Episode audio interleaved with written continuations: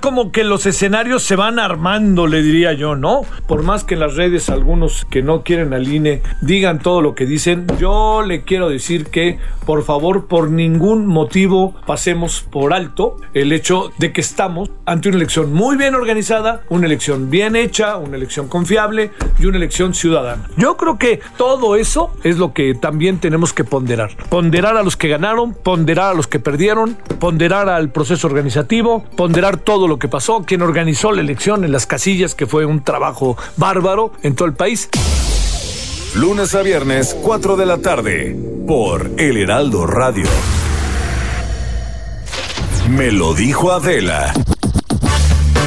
Los Ángeles Azules. ¿Dónde? ¿De dónde? ¿De dónde? ¿De Iztapalapa? Para el mundo. Ay, Dios. No, pa, me lo dijo Adela. Ah. ¿Qué onda, mi doctor? Ya estás vacunado, ¿verdad? Triple. Pepe, querido. ¿Cómo estás, Bien, George? Ya todos vacunados, ¿verdad? Gracias a ¿Cómo todos. están? Que vamos a cotorrear, ¿no? Y luego Ya. vuelven a cantar, ¿o qué? Tú dices. Pues vengan, Ah, vamos, vengan. Vamos, pues. Faltan muchos, ¿verdad? Pues es que me dijeron que no trajera toda la banda. no Pues yo caben, no caben. Uno aquí, pues ¿Qué te es modesta la cosa, no es la boda del canelo. Ah, ya. Ah, ¿verdad? ¿verdad? No decimos nada. 10 a 12 de la mañana, de lunes a viernes por El Heraldo Radio. Estás escuchando El Heraldo Radio. XHB CPZ FM en el 95.1 FM, transmitiendo con 25.000 watts de potencia desde Ignacio Allende 530, zona central, código postal 23.000, Plaza Allende L12, La Paz, Baja California Sur. Heraldo Radio La Paz, una estación de Heraldo Media Group.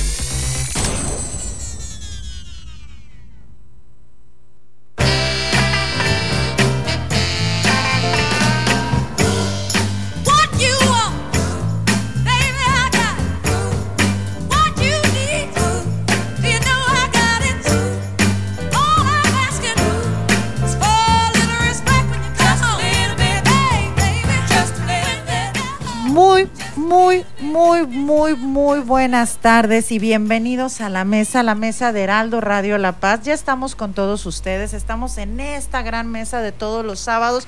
Como siempre, me acompaña la queridísima Marta del Riego. Buenas tardes a todos y también a Sherry Rodríguez. Por Hola, supuesto. hola, ¿qué tal?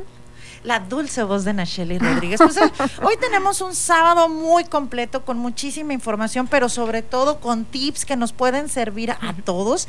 Vamos a tener algo muy, muy especial porque quiere cree. En Heraldo Radio La Paz los queremos consentir y por supuesto tenemos una gran, gran sorpresa. Es sábado, es fin de semana y como usted sabe, Baja California Sur y concretamente La Paz y Los Cabos estamos en rojo naranja en el en el semáforo de COVID, entonces pues nuestro consejo es que se quede en casa, que trate de cuidarse y Heraldo Radio La Paz pues nos va a ayudar. ¿Y cómo va a ayudar Heraldo Radio La Paz? Pues vamos a regalar unos Cortesías. cortesías, cinco cortesías para el musical Hoy no me puedo levantar. Por aquí Saúl nos va a poner precisamente para que ustedes sepan de qué se trata.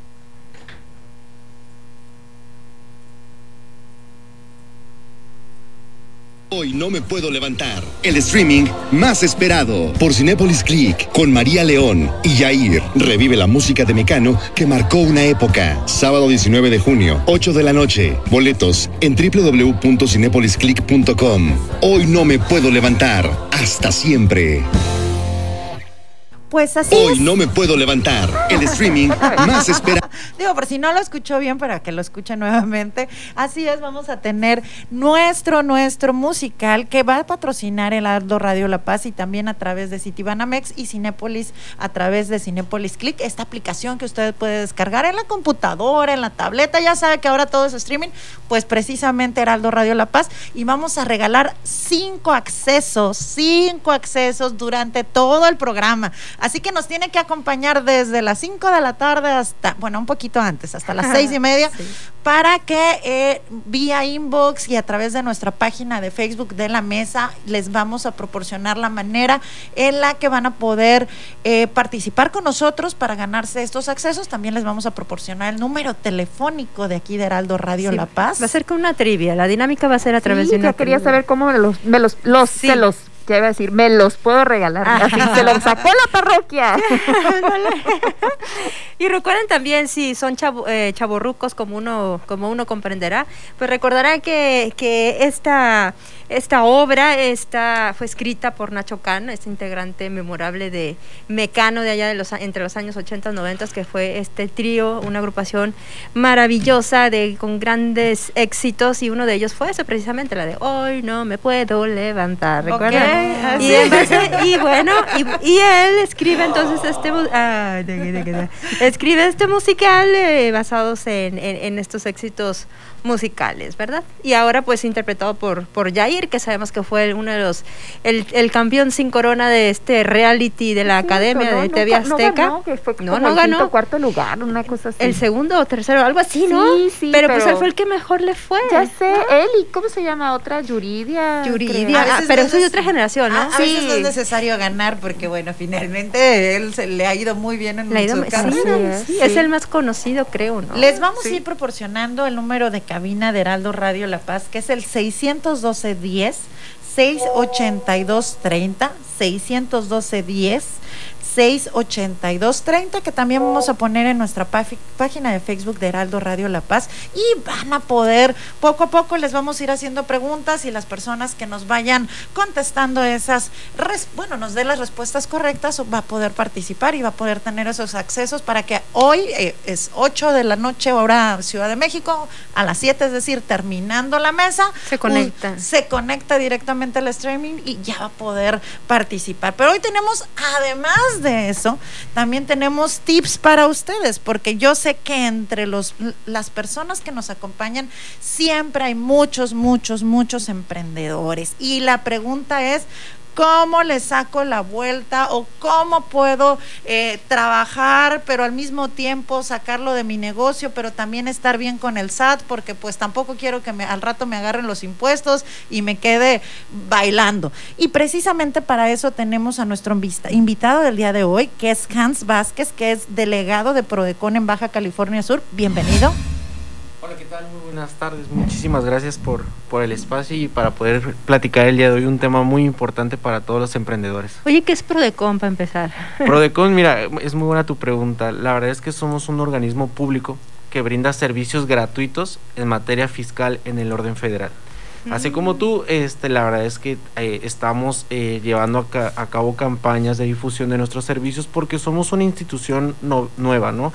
Si nos ponemos en, en contexto, eh, así como conocemos la, la Profeco, la Conducef, la Comisión Nacional de Derechos Humanos, eh, Prodecon, pues bueno, esas instituciones pues nos llevan años, ¿no? O sea, realmente viéndolo de esta manera somos una institución joven en la cual este, justamente en septiembre de este año cumplimos 10 años.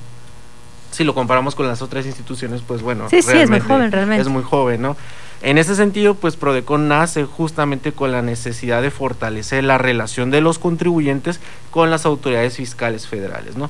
Lo que conocemos como autoridad fiscal es el Servicio de Administración Tributaria, eh, eh, Secretaría de Finanzas eh, de, de los gobiernos de los estados locales, asimismo el Infonavit y el Instituto Mexicano del Seguro Social y Conagua. Entonces. Prodecon nace con eso, ¿no? O sea, realmente es un organismo que va dirigido a los pequeños contribuyentes. Nosotros les decimos a los contribuyentes de pie, en los cuales, pues, nosotros principalmente damos una asesoría, eh, asimismo, eh, de, de resultarse necesario la defensa legal y también eh, servimos como o fungimos como el ombudsperson, ¿no?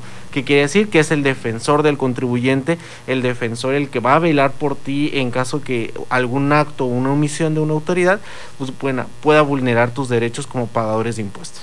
O sea, ya los queremos. Ya los amamos. ¿Qué tiene que hacer una persona que tiene ganas de, de hacer un emprendimiento, que no sé, que poner un negocio y demás, pero, pero de repente puede ser muy abrumador toda esta cuestión institucional? ¿Cuál sería el primer paso para, para, para, para dar, para poder llegar a cumplir esta meta? Mira, primeramente creo yo que te- debemos de poner el contexto, ¿no? Eh, debemos de poner el contexto porque muchas veces, y yo es parte de Prodecon contribuir con la cultura contributiva, ¿no? Eh, seamos honestos, de repente el pago de impuestos nos aleja, nos distrae, eh, nos separa por miedo, temor, ¿no? Y, y afortunadamente, desde hace ya prácticamente casi 10 años, eh, ya los pagadores de impuestos cuentan con un organismo que te va a brindar esa asesoría para que dejemos a un lado los miedos, los temores y podamos tener una relación contribuyente fisco de manera sana, ¿no? En, es- en ese sentido, pues Prodecon, a través del área de orientación y asesoría, tiene un, todo un abanico de funciones el cual te puede dar esa tranquilidad. Empezando así, eh, comentar que pues bueno, es muy importante que todos los emprendedores, todas aquellas pequeñas empresas pues eh, puedan tener eh, la información correcta, ¿no? ¿Por qué? Porque ah, eh, ¿cuántos casos de éxito no conocemos en los cuales económicamente nos va muy bien? Sin embargo, dejamos a un lado el tema fiscal, ¿no? Y muchas veces eh, puede ser eh, de manera perjudicial para, para todos estos eh, empresarios, porque de repente nos vamos hasta las nubes porque les pegó alguna idea, algún negocio, sin embargo dejamos a un lado el, el tema fiscal, ¿no? Está bien que conozcamos como nuestra situación financiera, de, de números, que, que crezcamos, pero sin embargo no podemos dejar a un lado el, el tema fiscal porque nos puede tener consecuencias. Consecuencias en que la autoridad me vaya, me revise y, y sobre todo que si en el momento que me haya revisado, pues eh, el pago de contribuciones pues no está exenta, ¿no? Y asimismo, pues bueno, eh, eh, puede tener consecuencias de multas, recargos y situaciones que, pues bueno, no, no se las deseamos a nadie y es por eso que, que esta información va a ser muy útil, ¿no? Entonces vamos a partir que nosotros como mexicanos tenemos la obligación de contribuir al gasto público, ¿no? Sí. Partiendo de ahí, para todas aquellas personas que, que muchas veces, ¿quién no ha pensado en justamente independizarme, en, crear mis propios ingresos? Y en ese sentido, pues bueno, nosotros debemos de partir que eh, voy a hablar, voy a hablar eh, un poquito general para que podamos captarlo de esa manera, Sí, sí. este, pero este eh, para todas aquellas personas que van a emprender, tenemos dos formas de tributar de manera general, ¿no? Sí. que una y, y- y las podemos identificar de un, con un solo concepto. Ajá. Para la actividad que yo voy a realizar, ¿necesito algún título profesional? ¿Sí o no? Vamos a poner un supuesto. Quiero participar en estas eh, eh, empresas de, de- de tecnología para la entrega de, de- de comida o, o de servicio de transporte. ¿Necesito algún título profesional? No. Entonces, por tanto, voy a poder tributar en, en un régimen fiscal. ¿no? En caso de que a lo mejor vamos a decir, este, yo soy abogado, contador, doctor, psicólogo, este, y en, en el, en el uso de mis funciones necesito un título profesional, ah, entonces voy a tributar en el, en el régimen de este, actividades profesionales y empresariales. Ok. ¿no? ujú. Y asimismo, por ejemplo, vamos a suponer que, que yo pues, pues soy este no sé, un, una, un- una actividad que no, que no requeramos algún título profesional, vamos a poder tributar en el régimen de incorporación fiscal, ¿no? Entonces realmente son tres gamas un poquito amplias. Sí. ¿Por qué? Porque en el año 2020 nos separaron a todas aquellas que tuvieran ingresos por plataformas digitales. Ah. Anteriormente estaban en el RIF y pasaron a, a- a tributar en el esquema de, de plataformas digitales, ¿no? Entonces es por eso que tenemos estos tres, estas tres divisiones de manera general Ajá. y este y es como eh, eh, como los emprendedores primeramente tienen que identificar ¿A eh, dónde, dónde están exactamente en ubicados? dónde yo me puedo ubicar de estas tres situaciones. Ok. Por ejemplo, es eh, frecuente que muchas personas, sobre todo ahora con el tema de la pandemia, a lo mejor eh, su trabajo normal o habitual, pues lo tuvieron que dejar.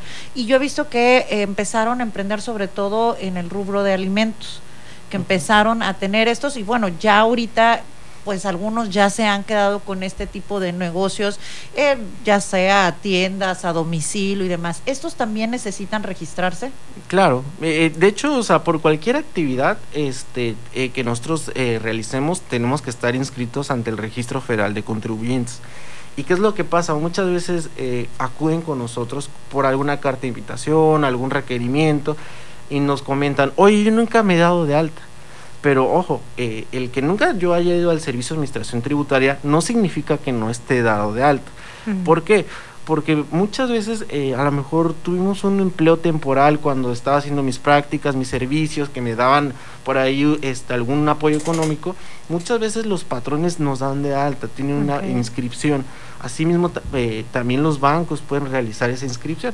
Por tanto, yo siempre voy a tener un RFC. Lo importante es que pueda realizar las actualizaciones correspondientes para que, dependiendo de mi actividad, pueda estar conforme al cuadrito que veníamos mencionando, ¿no?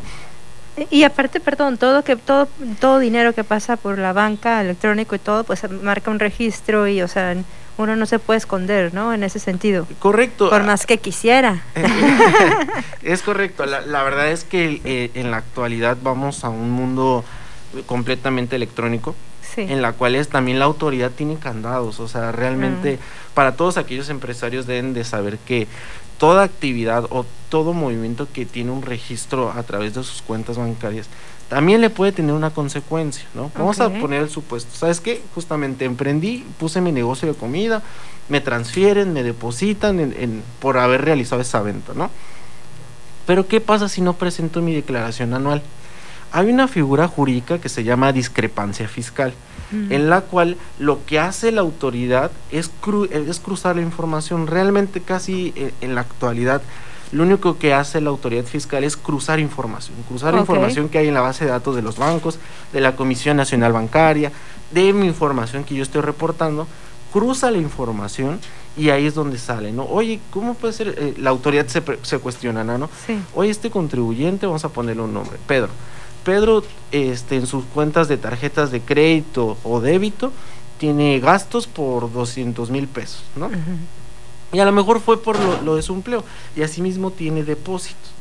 Y voltean a ver su base de datos y, y- y no tiene reportada o no tiene presentada su declaración anual, ¿no? Ahí es donde hace, es, eh, entra esta Qué figura de que ¿no? la autoridad me pueda solicitar que le aclare los depósitos bancarios, ¿no? Ok. Entonces, Eh, es- es- Así de, ey, ey, ey, ven para acá y a ver, esto Ah, no sí. coincide y, y vamos acomodando. ¿Cuáles serían a lo mejor los consejos que pudieras darle a estas personas que ya emprendieron y que quieren o que van a emprender y que no quieren caer en un, digamos, Una eh, irregularidad. una irregularidad.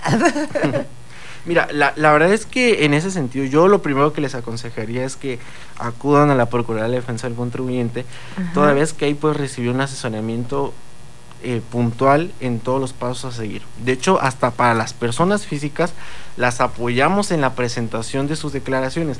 Como, Muchas contado, como lo haría un contador, ¿sí? Co- correcto, Oh, exactamente. Y, O sea, y- y esto es gratuito. es- completamente gratuito. ¿Y de, y de por qué o de qué? ¿En realidad de qué? Sonó muy bonito, ¿no? Sonó, sonó muy bonito, efectivamente. Obviamente pedimos apoyo para a lo mejor realizar la relación de sus facturas, realizar algunos papeles de trabajo, sin embargo nosotros los apoyamos en verificar que estén de manera correcta y presentar.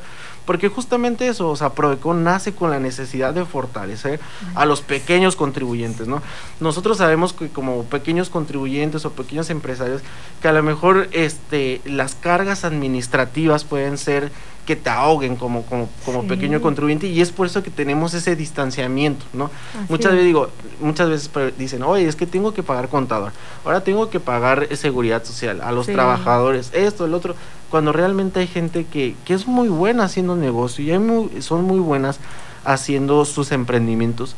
Sin embargo, no tenemos que dejar de lado la materia fiscal, ¿no? Claro. Entonces, en, en ese sentido, el primer punto que yo les puedo hacer es eh, que podamos revisar cuál es mi situación ante el Servicio de Administración Tributaria, partiendo de que es mi obligación contribuir al gasto público. claro. En ese sentido, eh, pasaríamos a un segundo plano en decir, conocer cuáles son mis derechos y mis obligaciones, ¿no? Ujú. Acaba de pasar el periodo de declaraciones anuales para personas físicas. En abril, ¿no? Eh, Ajá, justamente fue abril y mayo eh, cuando estaba la obligación de Ah. presentarla. Y mucha gente no conocía eh, personas que tributaban en el régimen de sueldos y salarios que tenían un saldo a favor que podían solicitar en devolución y que es tu derecho, ¿no?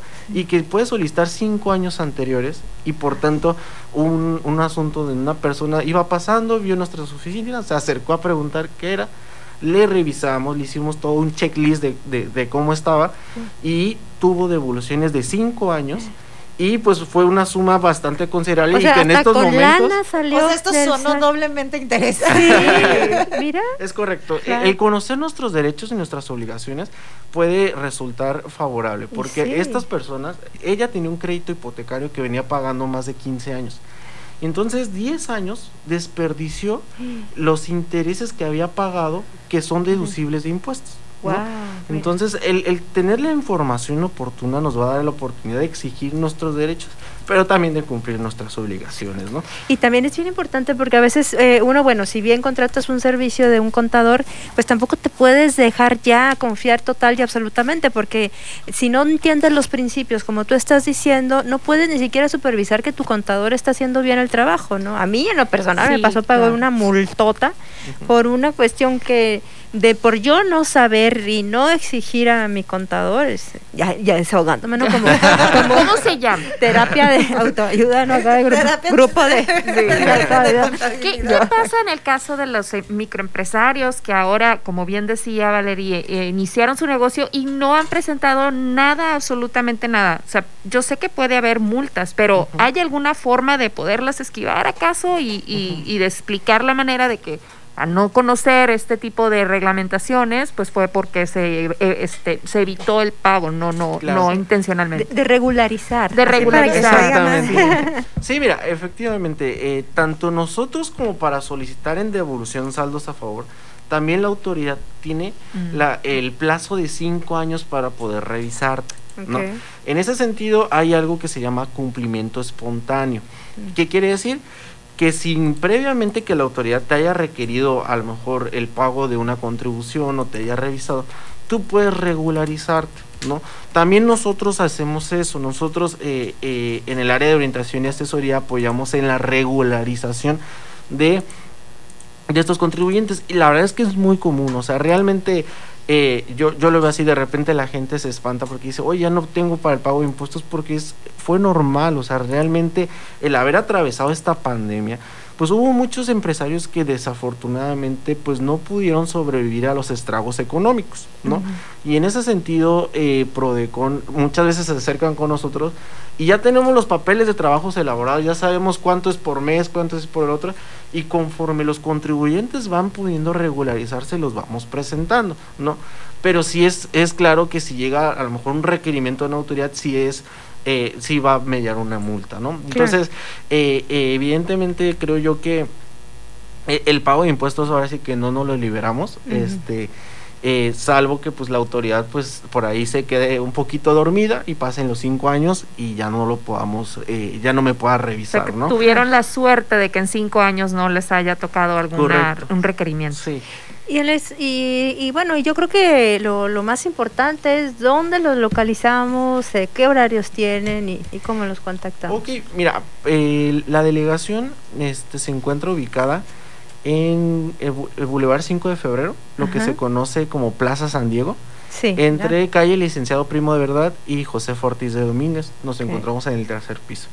Eh, eh, a inicio de este año justamente tuvimos este cambio de domicilio y este y porque la verdad eh, nos encontramos en forjadores y ya llevamos bastante tiempo ahí sin embargo tuvimos que realizar ciertas adecuaciones y ya estamos ubicados Eh, nuestro horario de atención es de 9 de la mañana a 5 de la tarde de lunes a viernes y lo, lo- sobre todo en lo que nos estamos reinventando como institución es el es el- la atención remota es Ah, decir desde la comodidad de tu casa, desde la comodidad de tu trabajo, puedes agendar una reunión vía Zoom en la cual un asesor eh, especialista en la materia fiscal te puede ayudar en todo y asesorar en todos los trámites en materia fiscal.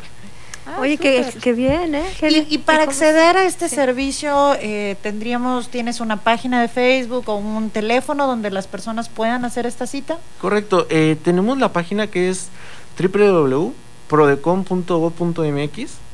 Esta es una página oficial del, del gobierno federal en la cual puedes agendar dos tipos de citas, la cita presencial y la cita remota, en la cual una vez que tú generas tu cita eh, de manera remota, te generamos un, un link de Zoom y un horario te, te indicamos para poder conectarnos, ¿vale? Ay, qué maravilla, ¿no? Y bueno, es- esperemos que este sea de la primera de muchas entrevistas en las que nos pueden estar aclarando muchas dudas, porque yo creo que si, si hay algo a lo que todos le tememos es a la muerte y al SAT. Sí, el fisco es criminal. Sí, sí, sí. No, eh, justamente la verdad es que es, es un ambiente que realmente traemos de, de- de varios años y, y justamente eh, el que podamos conocer que contamos con un organismo público que te brinda el servicio gratuito, que te puede llevar de la mano para que ahora sí puedas tener esa tranquilidad y paz y que puedas dormir de manera eh, tranquila, exactamente, pues eh, es, es benéfico para todos los pagadores de impuestos, ¿no? Y Eh, también la- la- le, le quitas mucha carga al propio SAT, ¿no? En, en todo este Exactamente. trabajo de asesoría. Sí, co- correcto, realmente esa asesoría, y nada más si me permiten comentar unos pequeños Sí, sí, datos. En, en este primer semestre eh, firmamos siete acuerdos conclusivos. Eh, es un medio alternativo de solución de controversias, donde pueden concluir de manera anticipada las revisiones de las autoridades fiscales. Pero este medio alternativo ha logrado que tanto el fisco gane al recaudar lo justo, Ajá.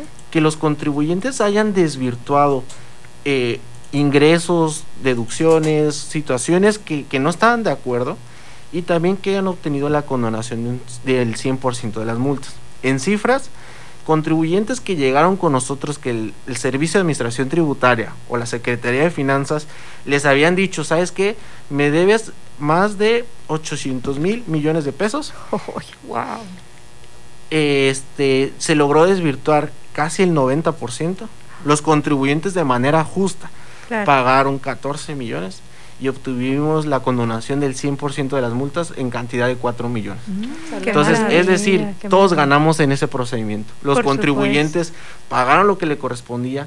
En vez de irnos a un juicio que son muy largos y muy costosos para los contribuyentes, desvirtuaron las partidas, o aclararon o en su caso regularizaron Sí. y este y, y obtuvieron la condonación del 100% de las multas. Pues precisamente es muy importante este trabajo que hacen en Prodecon. Muchísimas gracias, Hans. Te agradecemos mucho que nos hayas acompañado. Y en nuestra página, de quien nos esté escuchando, en nuestra página de Facebook, vamos a poner también el vínculo a la delegación de Prodecon de Baja California Sur para que puedan seguir eh, atentos to- pues, a todos estos servicios. Y si nos ayudas a salvarnos de esas multas y de todo lo demás, Oye, te lo vamos a agradecer muchísimo. Sí. Queridos auditores, nos damos un pequeño corte. Muchísimas gracias por estarnos acompañando en la mesa. Desde La Paz. La mejor señal informativa y de contenido. El Heraldo Radio XHB CPZ FM en el 95.1 de FM. Con la H que sí suena y ahora también se escucha.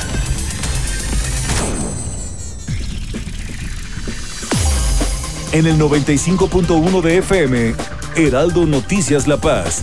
La información más relevante generada al momento.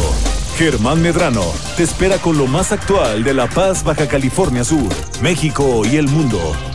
De lunes a viernes a las 2 de la tarde. Heraldo Noticias La Paz.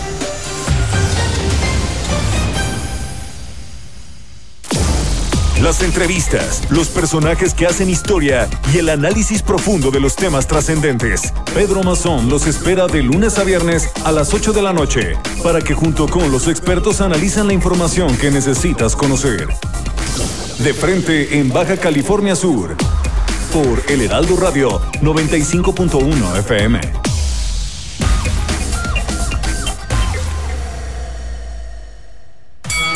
Escucha, siente y vive el boxeo con nosotros. Lo tiene contra las cuerdas. Va por él.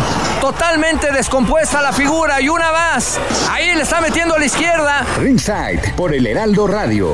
Ahí está la derecha brutal para lograr el knockout. En este momento está en la lona. Está noqueado. Escucha el combate de peso mediano entre Jaime Munguía contra Camil Semeta. Sábado 19, 7.30 de la noche, por el Heraldo Radio. Alexa Moreno es la primera mujer mexicana que gana una medalla mundial en gimnasia artística y en Tokio 2020 vivirá sus segundos Juegos Olímpicos. Descubre su historia en el podcast Sucedió en el Olimpo, en exclusiva por Amazon Music. ¡No lo tires! Todo sirve en la cocina, incluso las frutas que ya no lucen tan estéticas. Aprovecha que los mangos están de temporada y prepara una deliciosa nieve con ellos. Licúalos con hielo hasta moler todo perfectamente. Sirve en una copa y acompaña de gomitas, chile en polvo y chamoy. Una receta ideal para refrescarte. Que nada sobre. Échale la mano al mundo con Sobra Cero. Me lo dijo Adela.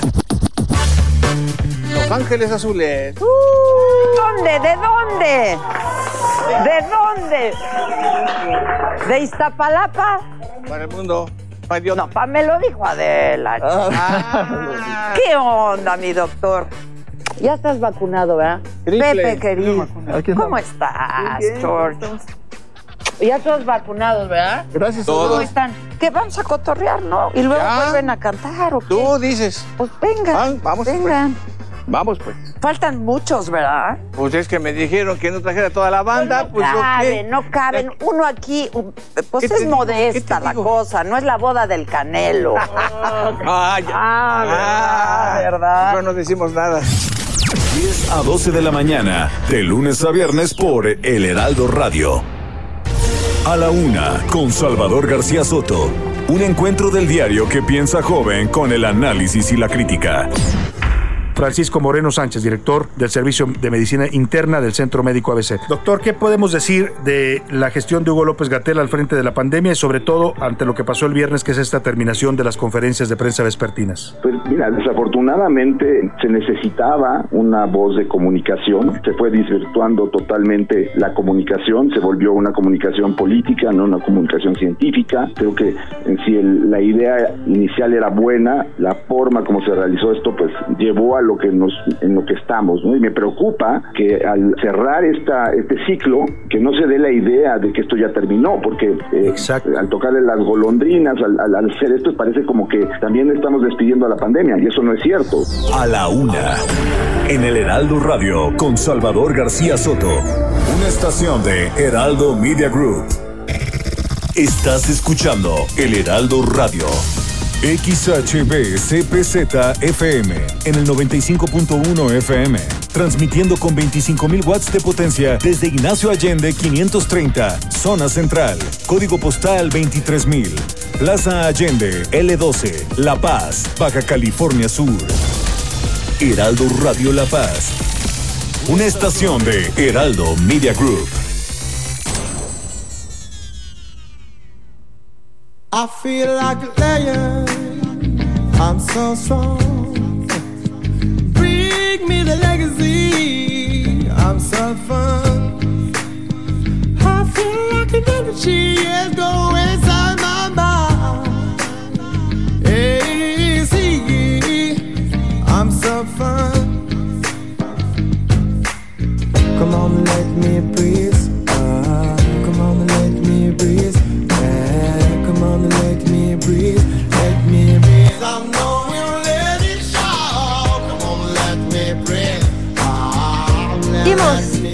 Seguimos, seguimos aquí en esta mesa de sábado. Mandamos saludos a Araceli García Rivas, que nos debería de estar escuchando, a Anita Félix también, Roger Gama, Lili Gama y Jennifer González, por si nos están escuchando, porque yo sé que siempre lo hacen. También le mando un saludo a mi esposo Rubén, que más le vale que esté en, en el carro, a mis hijos, Miri y, y David, y también a Jorge Arreguini, mi querido Jorge, que está de visita también desde Buenos Aires, y a él más les vale que nos estén escuchando. Pues, si También no, por aquí nos está acompañando Alejandra Estrada. Saludos, Ale, colega. Nos da un mucho gusto que abrazo. nos estés acompañando. También está Joana, está también eh, Mauricio, mi papá también.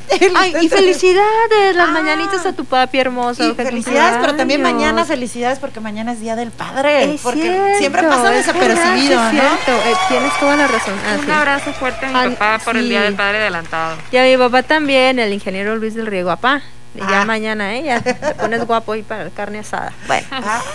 Eh, vamos ahora a platicar con, con una mujer que yo admiro muchísimo, muchísimo. Y, y vamos a platicar con ella acerca de uno de los tantos proyectos en los que ella está involucrada. Es sobre la educación para la acción. Esto es un programa del Instituto Costero de Baja California Sur y es maravilloso porque eh, involucra a maestros, a docentes de distintas comunidades para que puedan impartir contenidos a sus alumnos de manera que se puedan involucrar con proyectos relacionados con el bienestar del ambiente y del entorno. Le doy la bienvenida a Paulina Godoy. ¿Cómo estás, mi querida Pau? Hermosa Muy bien, Pau. muchas gracias. Muy contenta de estar aquí y maravillada por, por el estudio tan colorido.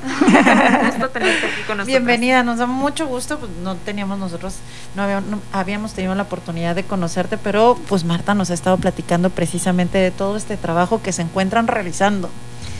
Y sí, y precisamente Educación para la Acción, cuéntanos en qué, consiste este programa y también la actividad que acaban de cerrar hace poco, ¿no? ¿Cuál, cuál fue el saldo de esto? Bueno, pues Educación para la Acción es un programa que nace en la región de, de Cabo del Este, esta zona que conocemos, digamos, desde el sur de La Paz, el norte de San José del Cabo, entre la Sierra de la Laguna y el Golfo de California, donde están todas estas comunidades rurales eh, históricas que se han permanecido hasta, hasta hace poco, pues muy pequeñas.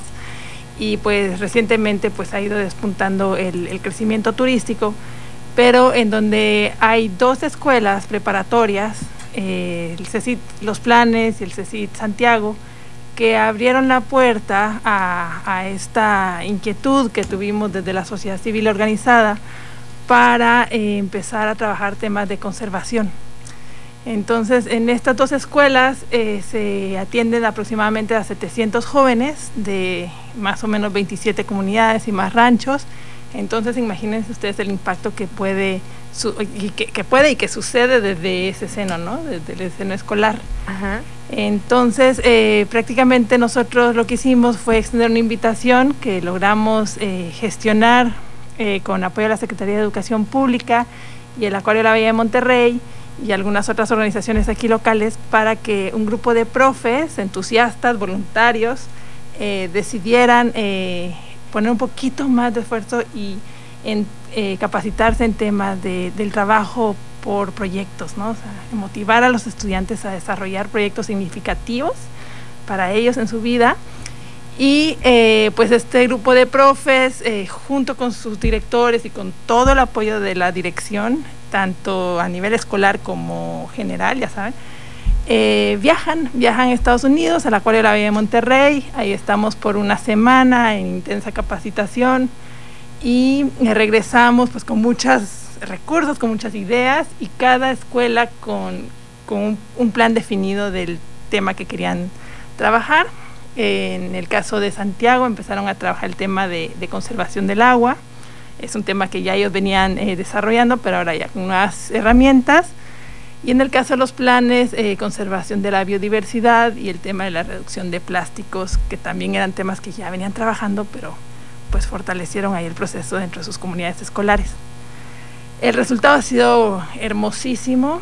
Eh, en dos años eh, antes de la pandemia, pues pudimos tener una comunidad de estudiantes, de 42 estudiantes, creando proyectos que pudieron eh, pro- presentar en expociencias, proyectos en, en relación a estos temas y que eh, llevándose a otro nivel, pues pueden tener un impacto muy signific- significativo en la comunidad, ¿no? Imagínate. Ajá. sí. Bueno, algunos de estos proyectos son como hacer filtros en casa para eh, eh, recuperar las aguas grises, algunos otros para mm, eh, aprovechar el, el forraje que ya se tiene, pero hacerlo hidropónico.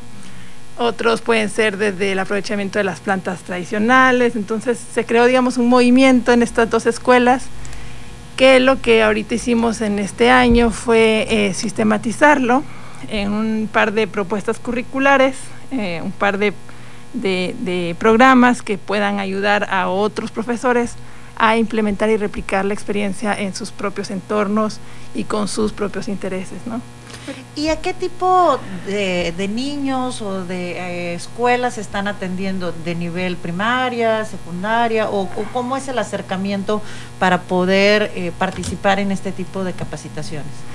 Eh, estamos nosotros enfocados en, en- a nivel prepar- preparatoria, eh, pensando en que son los jóvenes que están a punto ya de involucrarse en la vida productiva de sus comunidades, de tomar in- importantes decisiones en sus propias vidas y que, bueno, pensando en que si hay poquito recurso humano y si hay que decidir en qué sector, pues vamos a él, ¿no? Entonces estamos con prepas y nosotros como Instituto Costero estamos muy enfocados en la región esta que les comento de, de Cabo del Este, pero la Secretaría de Educación Pública ha hecho un esfuerzo muy grande para invitar a otros eh, profesores, a otras escuelas de otros planteles para que este para que este esfuerzo pues pueda tener un mayor impacto, ¿no? Entonces, ah, Pero qué importante es el, el impacto que están teniendo ya ahorita, porque incluso eh, el acercamiento que hay de estas instituciones puede incentivar que los jóvenes vean la posibilidad de estudiar académicamente, ¿no? Este, y cuestiones de investigación más científica,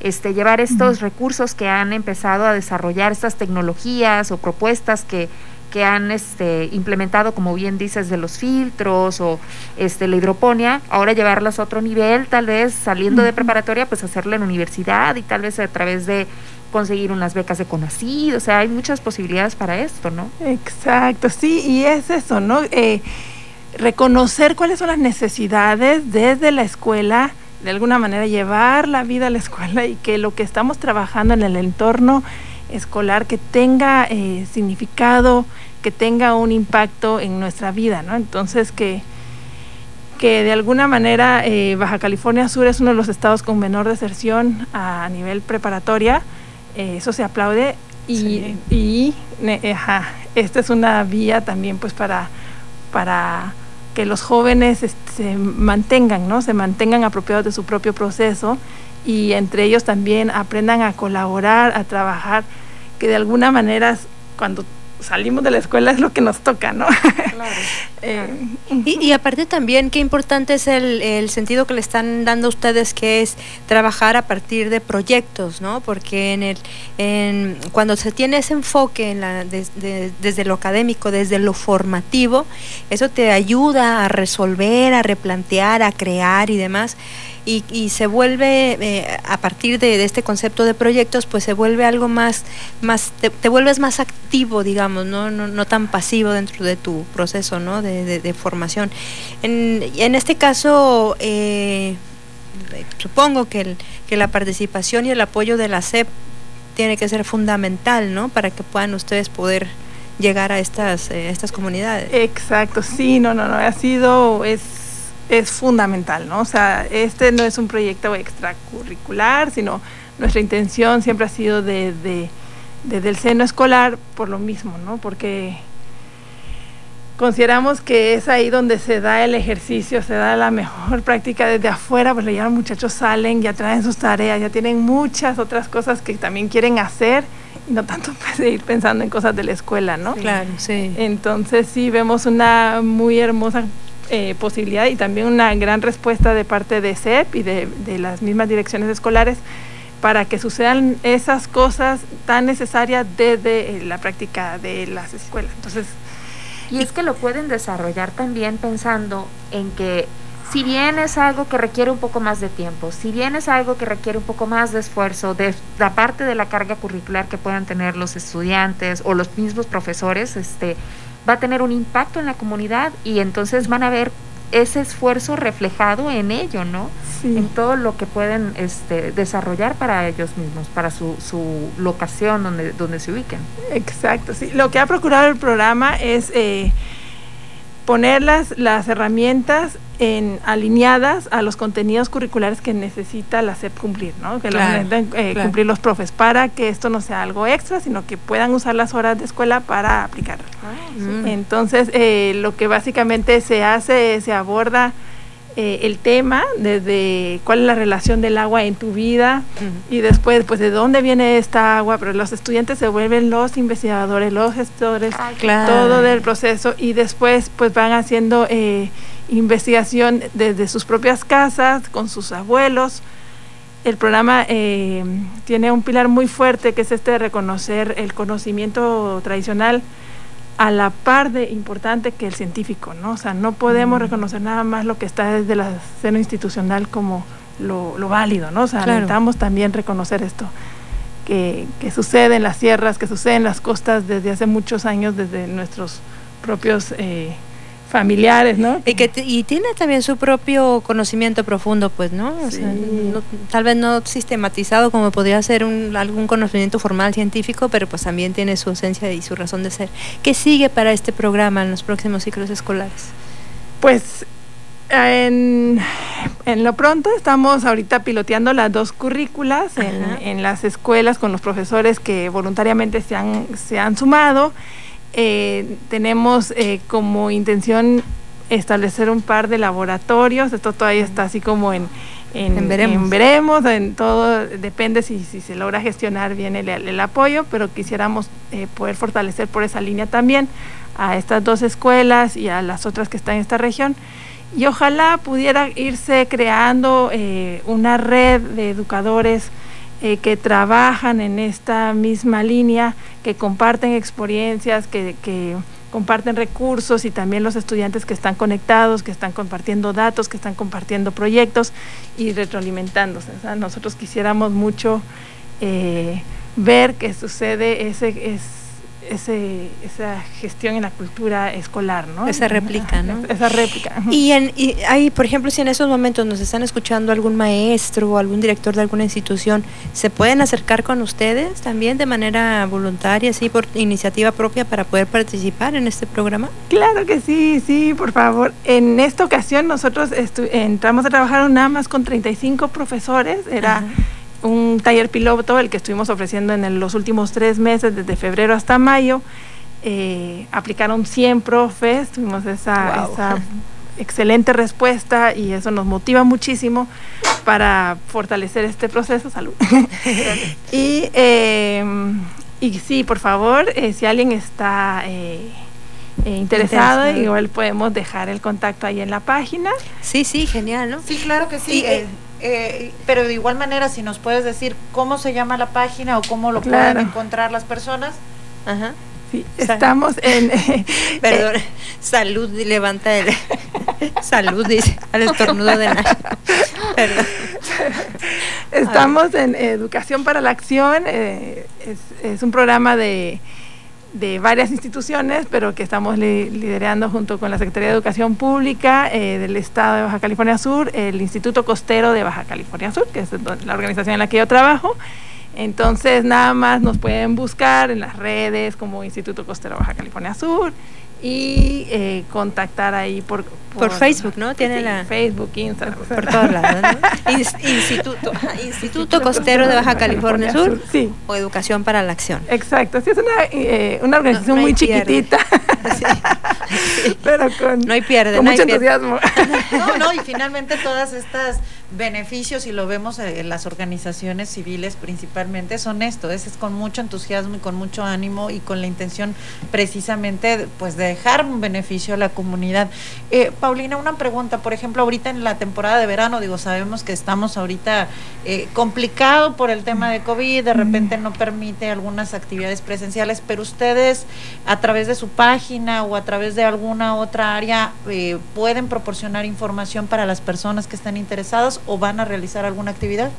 Ah, muchas gracias. Sí, sí, sí. Eh, ahorita estamos eh, terminando hace un par de semanas con la etapa de, de del trabajo intenso con los profes, como les comentaba, duró tres meses y ahorita vamos a empezar los siguientes tres meses eh, a trabajar eh, proyectos con estudiantes justo para motivarlos a la siguiente Expociencia Sudcaliforniana que va a ser en, en octubre. eh, Ya lanzó la convocatoria hace una semana el COSIT y el PASE.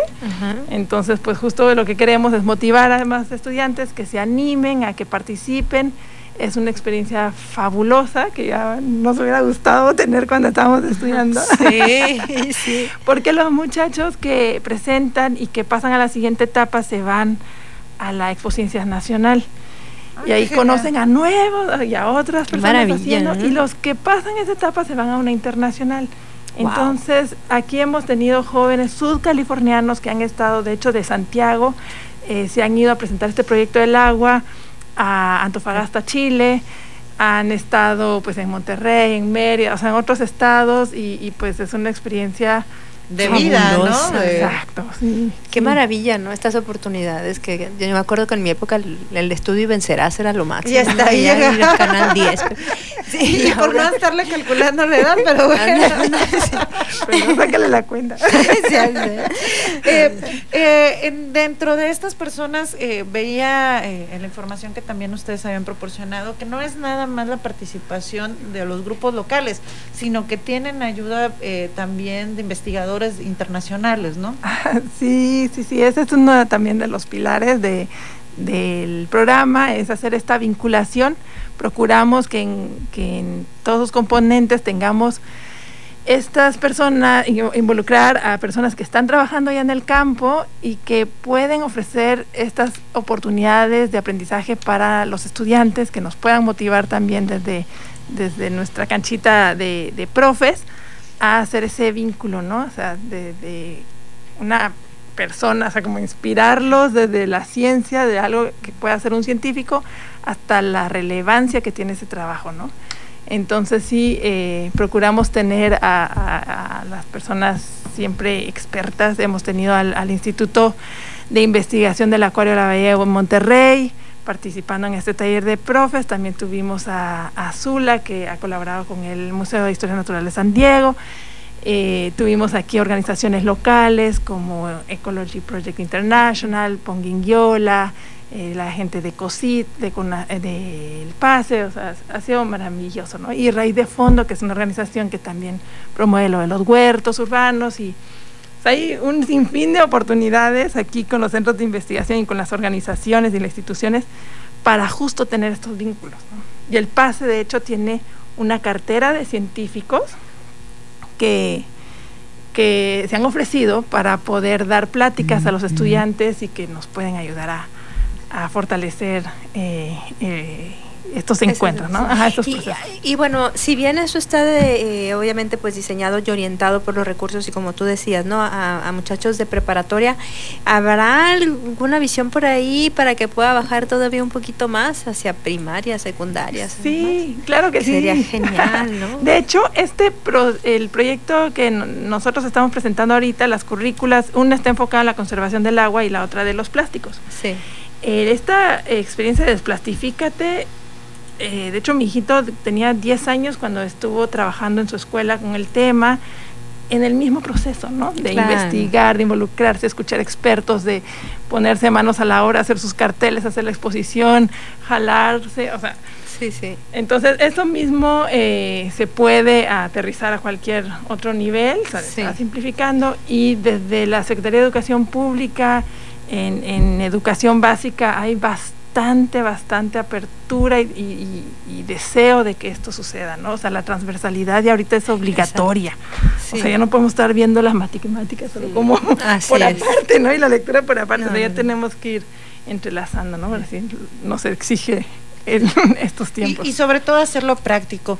Eh, con esos maestros que ya están por cerrar o por que están terminando esta capacitación, eh, ¿han tenido alguna retroalimentación? ¿Qué les dicen Sí. ellos?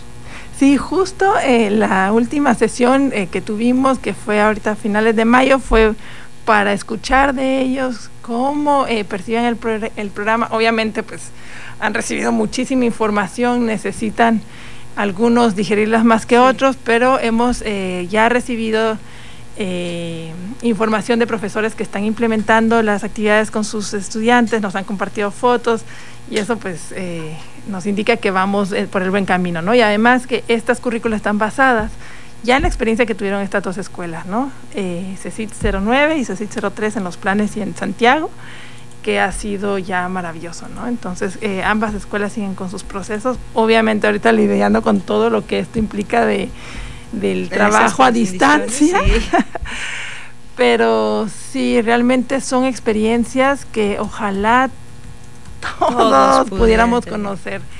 Eh, me encantaría compartir con ustedes eh, el material que ellos han, han, han hecho, eh, como desde sus planteles para compartirlo y que ojalá pudiéramos darle más voz a lo que han trabajado estos estudiantes con sus profesores que realmente es muy de mucha inspiración, ¿no? muy relevante. El tema del agua, ustedes saben, ahorita es- está candente, No, es ¿no? crucial, sí. Sí, sí, Pero sí. qué maravilla, ¿eh? Qué maravilla. De veras, Pau, felicitaciones por todo este trabajo que ustedes están haciendo y, y nuestro reconocimiento, ¿no? Y a ti, como siempre, que, que tengo el placer de conocerte desde hace muchísimos años Qué y bonita, siempre... qué bonita manera de fomentar la, la ciencia.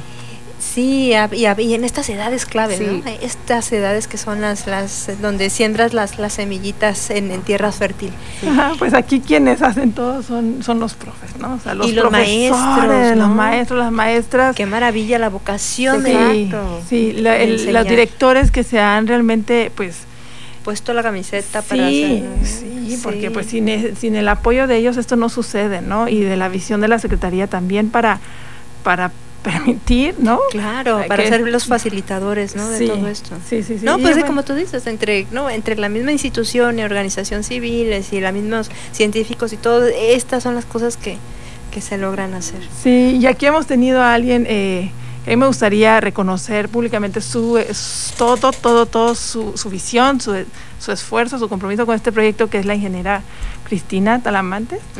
Ella es la coordinadora de educación media superior aquí Ah, en, el sí. estado. Y ella desde un principio, junto con el- la directora de, de CECIT 03 Santiago, el- la maestra Rosario Guadalupe Hernández, o sea, ambas han hecho todo para poder llevar esto a un siguiente nivel. Ahorita Cris viaja a México, quiere llevar los programas curriculares para Qué mostrarlos, bien. presentarlos a la federación como una contribución del Estado. O sea, siempre están buscando la manera de que esto pueda seguir avanzando. Eh, la organización en la que yo trabajo es una organización comunitaria basada en Cabo Pulmo. Eh, son prácticamente residentes eh, de tiempo eh, completo algunos, otros de medio tiempo, algunos son científicos, pero entre ellos se pasan el, el sombrero para poderlo ir financiando. Tenemos muy poquito financiamiento de, de fundaciones, son más de individuos y pues también eh, mi reconocimiento para ellos porque pues creen en la educación y en la ciencia como el pilar como para tomar buenas decisiones, ¿no? Así es. Y ahorita Baja California Sur está en un momento muy crucial.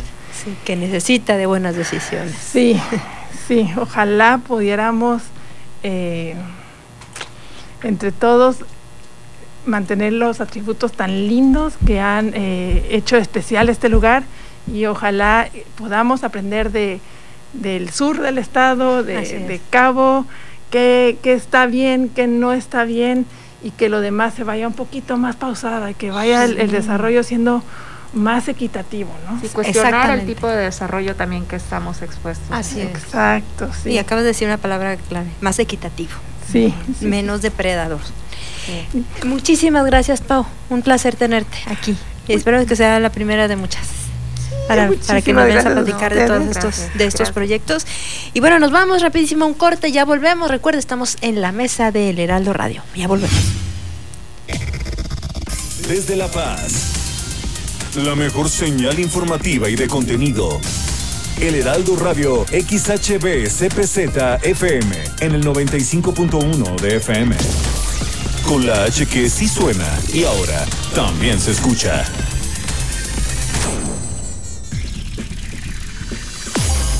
En el 95.1 de FM, Heraldo Noticias La Paz. La información más relevante generada al momento. Germán Medrano te espera con lo más actual de La Paz, Baja California Sur, México y el mundo. De lunes a viernes a las 2 de la tarde.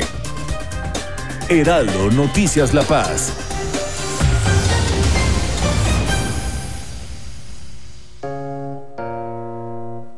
El sarampión y la rubiola se pueden prevenir. Todas las niñas y niños entre 1 y 4 años de edad deben recibir sus vacunas y refuerzos contra esas enfermedades. Llévalos con su cartilla nacional a la unidad de salud más cercana. Por su salud, vacúnalos. Secretaría de Salud. Este programa es público ajeno a cualquier partido político. Queda prohibido su uso para fines distintos a los establecidos en el programa. Las entrevistas, los personajes que hacen historia y el análisis profundo de los temas trascendentes. Pedro Mazón los espera de lunes a viernes a las 8 de la noche para que junto con los expertos analizan la información que necesitas conocer. De frente en Baja California Sur. Por El Heraldo Radio 95.1 FM.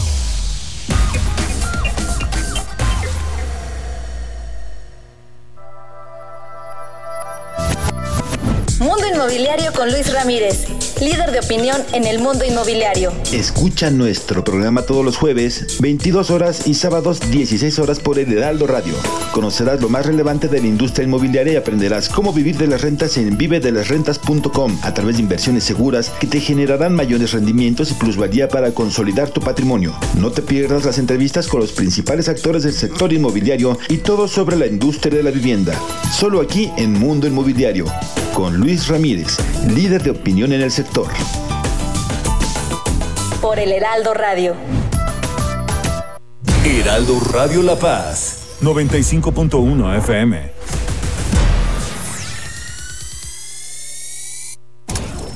Marcador final con Gustavo Torrero. Bueno, Javier el Chicharito Hernández es noticia el día de hoy. Ángel Iván Martínez, vamos contigo de nueva cuenta. Buenas tardes. Buenas tardes de nueva cuenta. Efectivamente, noticia porque los goles que no pudo hacer en la temporada pasada de la Major League Soccer los ha hecho y por partida triple el día de hoy en el eh, partido que disputaron en su equipo, el LA Galaxy, contra los Red Bulls de Nueva York. Triplete de Javier Hernández. Al 9, al 41 y al 60, el mexicano logró tres goles el día de hoy en la victoria de su equipo 3 a 2 y el LA Galaxy se posiciona en la primera posición del standing de la conferencia oeste, dos partidos ganados. La noticia, repito, todo es el hat-trick de Javier el Chicharito Hernández. Ahí está entonces el Chicharito Hernández con tres anotaciones el día de hoy con el Galaxy de Los Ángeles. Domingos, 6 de la tarde, por El Heraldo Radio. Sociedad Horizontal, con Armando Ríos Peter.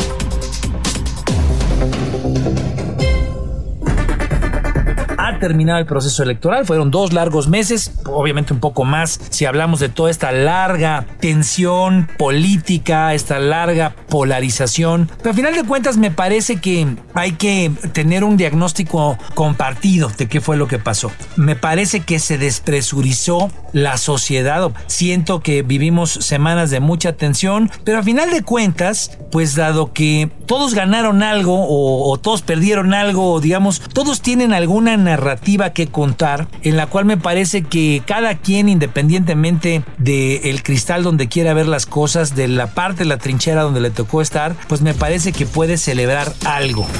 Domingos, 11 de la mañana, por El Heraldo Radio. Desde La Paz, la mejor señal informativa y de contenido. El Heraldo Radio XHB CPZ FM en el 95.1 de FM. Con la H que sí suena y ahora también se escucha.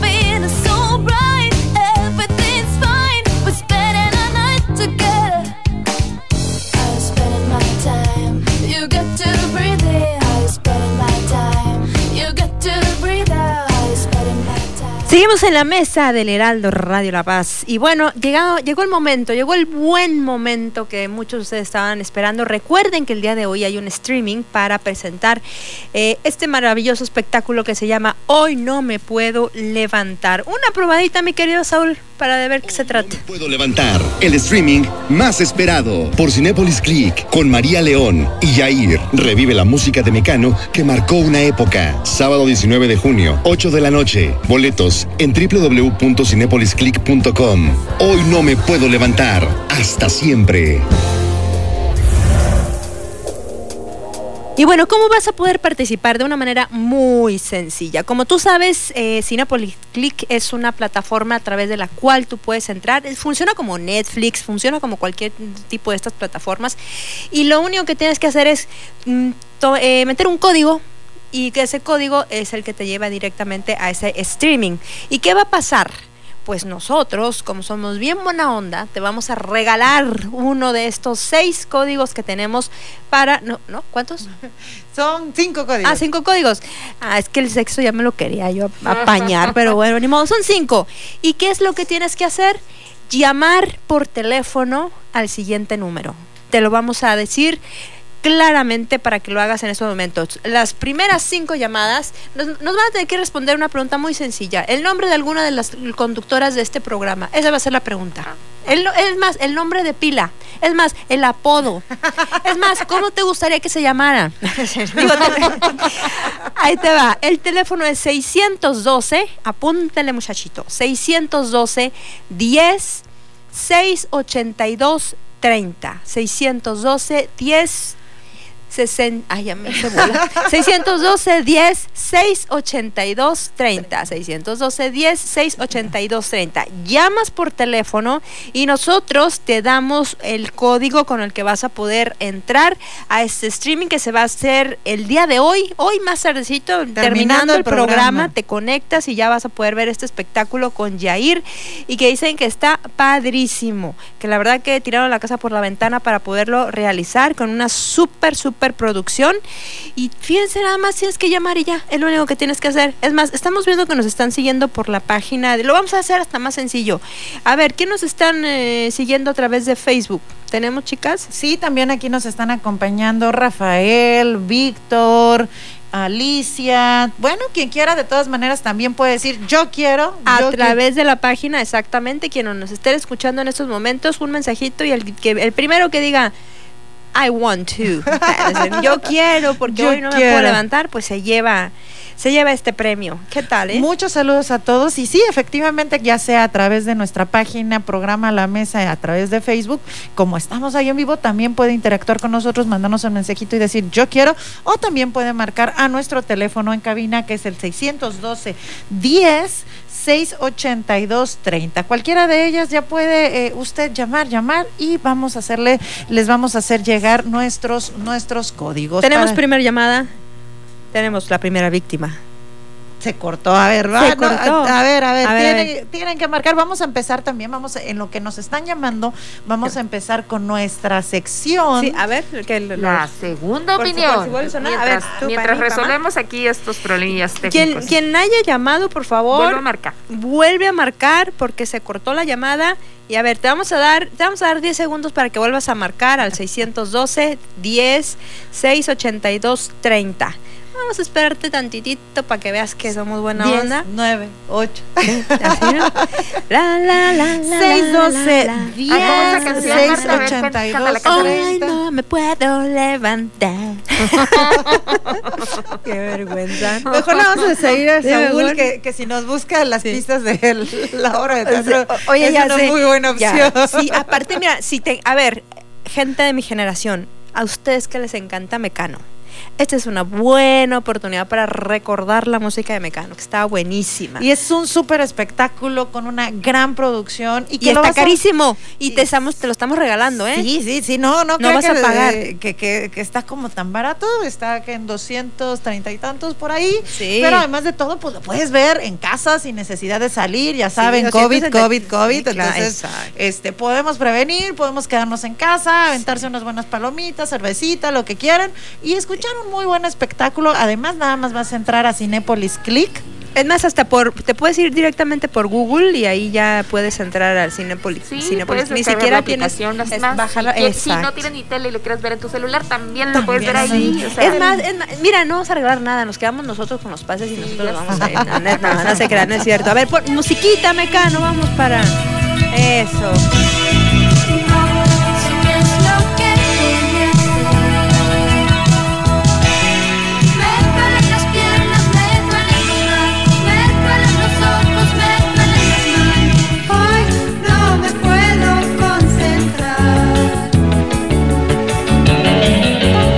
Aquí ya tenemos en la página de Facebook, tenemos a Perla. Ah, se me perdió, se me perdió, perdón, perdón. Perla, Perla, por aquí llegó un comentario y no lo veo, pero bueno, ya tenemos por aquí también en nuestra página de Facebook. Perla nos hizo comentario que ella quiere el boleto. Ya tenemos también una llamada. A ver, vamos a escuchar quién es. llamada. Tú, tú, tú, ahí. Hola. Oh, a ver, sí, eh, ¿me puedes repetir, por favor? Sí, buenas tardes. Por supuesto que sí se puede. Eh, ¿Cuál es su nombre?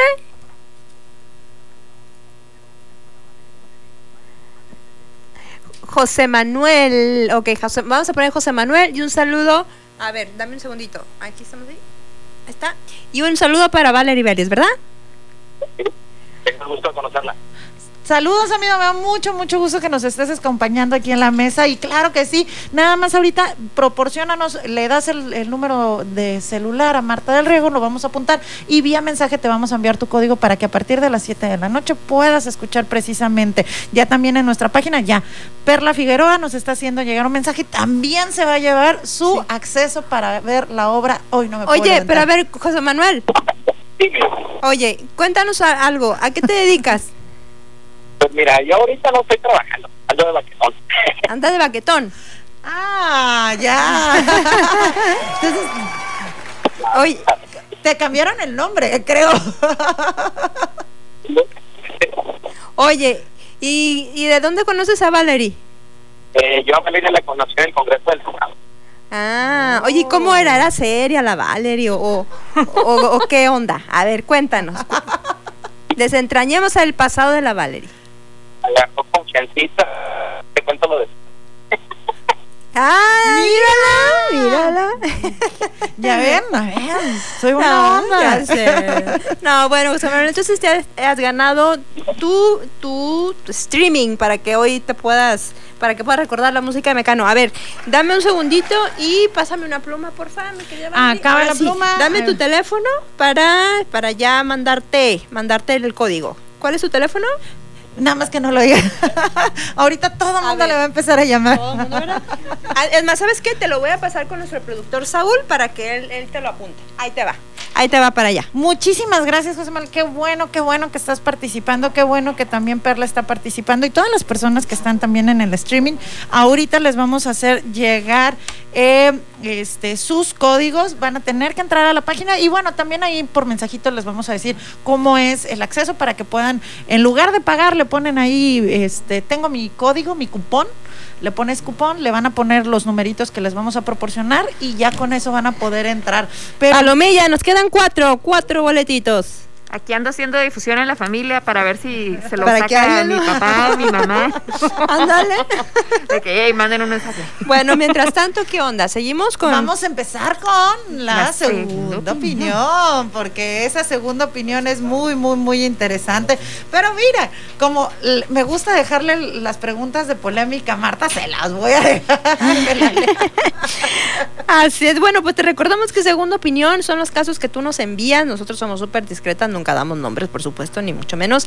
Y son situaciones que en las que estás viviendo, estás pasando y que te gustaría, pues, conocer alguna otra perspectiva, ¿no? De lo que, de lo que crees que, que, que te ayudaría a resolver alguna duda o alguna qué sé yo.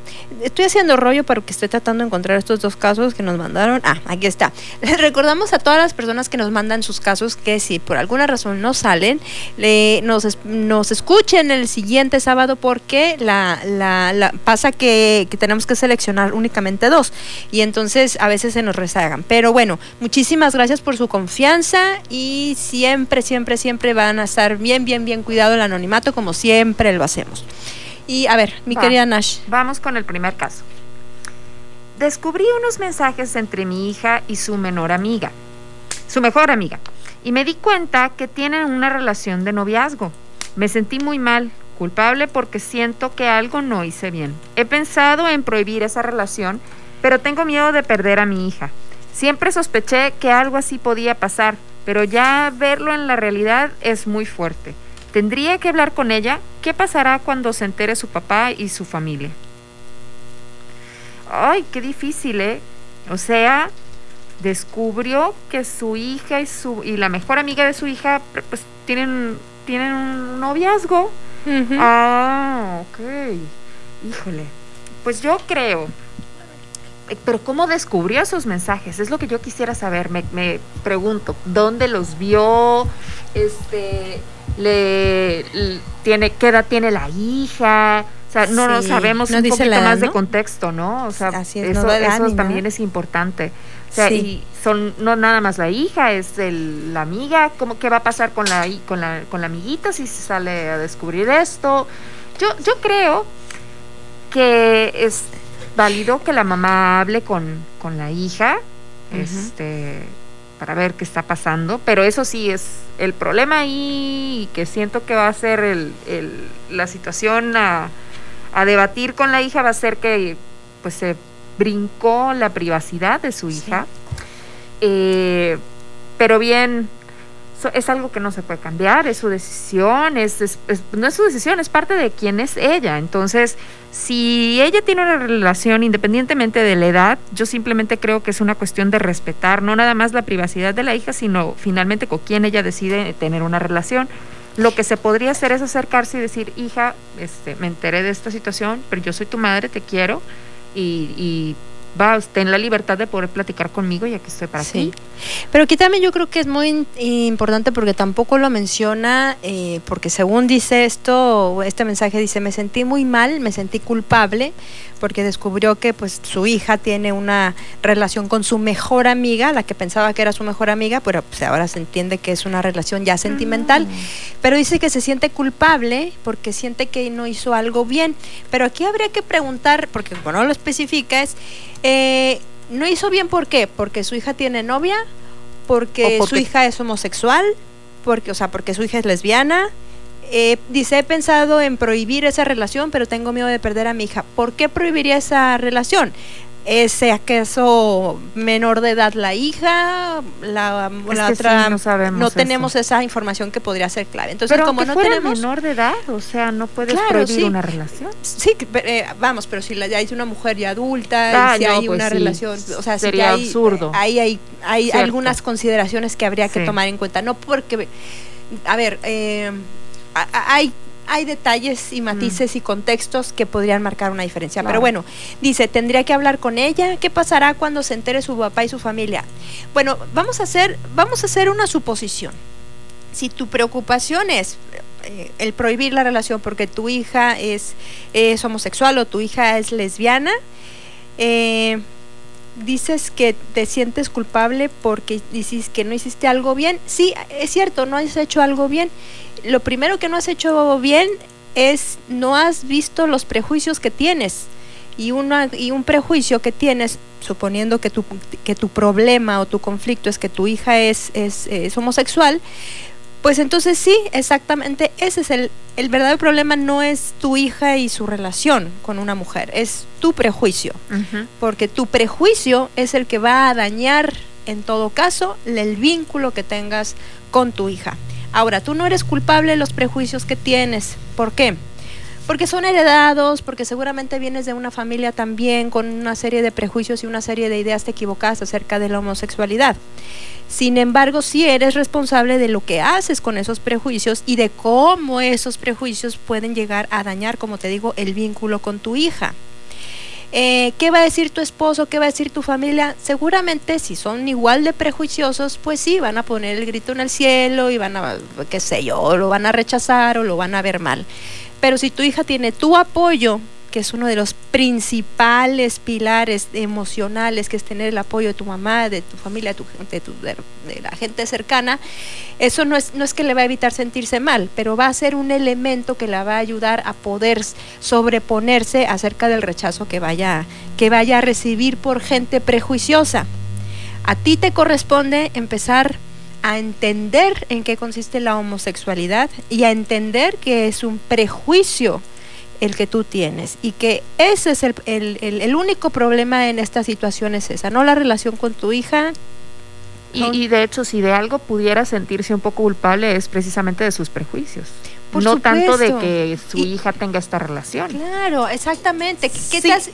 Además, mira, a veces uno, uno como papá no se da cuenta que o- uno siempre quiere que el hijo, los hijos sean felices, pero a veces no nos damos cuenta que queremos que sean felices bajo ciertas circunstancias y que sean felices bajo ciertas condiciones que nosotros nos es- les estamos poniendo. Entonces sí, yo, qui- yo quiero que mi hija sea feliz, pero que sea feliz con una eh, siendo heterosexual, sí, pero que sea feliz teniendo hijos, sí, pero que sea feliz y, y empezamos a darle un montón de requisitos a nuestros hijos De colocar atributos. ¿no? Exactamente, de lo que creemos que sea felicidad.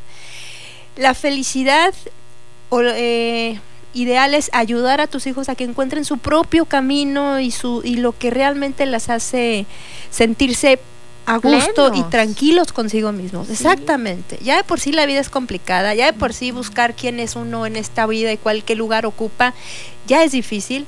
Como, como para hacérsela todavía más con nuestros prejuicios como la homosexualidad. La homosexualidad no es una decisión, no es una de estas estupideces, no es nada que necesite conversión. O a, o a ver, tú dime que, que, cuál fue el día en que te levantaste y dijiste, ay, yo quiero ser heterosexual. No, no. Yo me quedo, yo entiendo que finalmente como mamá a veces y efectivamente todas las personas cargamos un montón de circunstancias que nos han enseñado de cómo tiene que ser la vida y es muy difícil. Así es. Yo creo y lo que pudiera a lo mejor también ayudarte y, y recapitulando un poquito de la plática que tuvimos precisamente con Yuma, ¿te acuerdas que nos acompañó? sí, sí, Ellos sí. tienen un centro de ayuda para padres y para madres que están es- en este proceso de, Re- de ¿no? reconocer, de aceptar, de, de, lo- de- de vivir a sus hijos de una manera eh, linda, de puro amor. Entonces, creo que a lo mejor sin conocer más allá de todas las demás circunstancias, si tú necesitas y consideras que necesitas buscar ayuda, pues acércate precisamente a este tipo de, de agrupaciones, de asociaciones que ya tienen un trabajo previo, que ya lo han vivido, que ya lo han experimentado y que pudieran asesorarte de una manera pues mucho más cuidada eh, para acompañarte en este proceso. Y ¿no? empática, porque la verdad también la, eh, es, es, es difícil, porque realmente de- de deshacernos de los prejuicios que ya traemos y que han constituido nuestra forma de ver el mundo, que, que consisten en nuestras creencias, entendiendo que la creencia es, es ese sentimiento de certeza acerca del significado de las cosas. Y entonces cuando, te, cuando hay una situación que te, que te conflictúa, que te... Que te que te pone contra las cuerdas, pues sí es muy complicado y sí necesitas ayuda, pero principal y lo, lo, lo, lo, más importante es cuida el vínculo con tu hija. Y el vínculo con tu hija es reconoce con ella tu limitación. Mira, yo crecí bajo este modelo, bajo estos prejuicios, Sí. yo tengo estas limitaciones y por eso veo la vida de esta forma que no tiene que ver contigo y que no tienes y no tienes que, que, que- que- y tú no te sientes ni- o sea no es tu culpa ¿no? y voy a tratar de entenderte y voy a tratar de apoyarte porque te amo y ya Y estoy aquí para ti. y estoy aquí aquí Exactamente. Siempre esa es la, la chamba que hay que hacer de amor, de responsabilidad y, y de verdad de empatía. Es un proceso, Así a- es. cada familia y cada individuo lo ve desde un punto de vista diferente y creo que esta parte pudiera ayudarte mucho. Eh, Te, te repito, recuerdo mucho la plática que tuvimos con Yuma en la de La Paz es diversa, a lo mejor también pudiera... Acércate a ellos, acércate, a ellos. pudiera En Facebook está la vínculo, página. Está la página, tienen un centro de ayudar. ayuda para papás y mamás y vámonos rapidísimo al segundo. al segundo caso. Va. Mi esposo solo piensa en salir a pescar y todo su mundo gira en eso. Yo le digo que le importa más su panga que nosotros. ¿Cómo le hago entender que eso nos perjudica como familia? pues es que seguramente sí es más divertido irse a la paga que estar escuchándolos a ustedes Perdón. su familia déjalo déjalo que vaya y que disfrute que tenga sus momentos para salir oye pobre Ay, no. No había leído el caso. Entonces ahorita que lo estoy leyendo me dio risa. ¿Te identificaste? ¿Te No, que me voy a identificar, o sea, o sea, no sé, otra vez, aquí son muchas cuestiones que tienen que conocerse para poder dar una opinión, ¿no? Entonces lo hacemos como que imaginando mundos que realmente no sabemos si es el llenando que vive. vacíos con nuestra suposición Exacto, no sí. Entonces, eh, pues yo no sé si el esposo a lo mejor toda la semana se mete una friega en el trabajo y ve el fin de semana así como que, ay, me voy a ir a relajar con una Claro, cervecita en sí. el mar, o sea, pescar, algo que me reconecte con con mi- mis primitivos antepasados. Sí. una- los hombres a veces son muy así, ¿no? Entonces, eh, Lleguen acuerdos, acuerdos, decir, mira, ok, te gusta irte a la panga, órale, pero ¿qué te parece si este fin de semana te vas a la panga y el próximo fin de semana pues salimos tú y yo o hacemos un plan nosotros juntos y el siguiente te vuelves a ir a la panga y demás? Acuérdense que las relaciones sanas son las relaciones en do- donde dos libertades se juntan y uno se puede ten- tener esos espacios para poderse despejar, para poderse aislar, para poder estar con uno y que mismo. son necesarios. Y Sí, fundamentales. Porque si no, de repente eh, llega el agobio, Ay, la rutina. eh, finalmente, cada una de las personas, a lo mejor a ti te gusta leer, a lo mejor te gusta pintar, te gusta escuchar música. Y yo creo que eh, esta parte de cuidar la individualidad de cada quien en las parejas, los espacios, el poder hasta viajar de repente en momentos diferentes y no juntos nos ayuda y nos ayuda a ir creciendo, ¿no? Sí, Sí, encuentra ¿dónde tu propio, tu propio interés, así, para que el, el señor se vaya a la panga Ándale. y tú te, no sé, tú te vas a la, a la panga, pero al bar.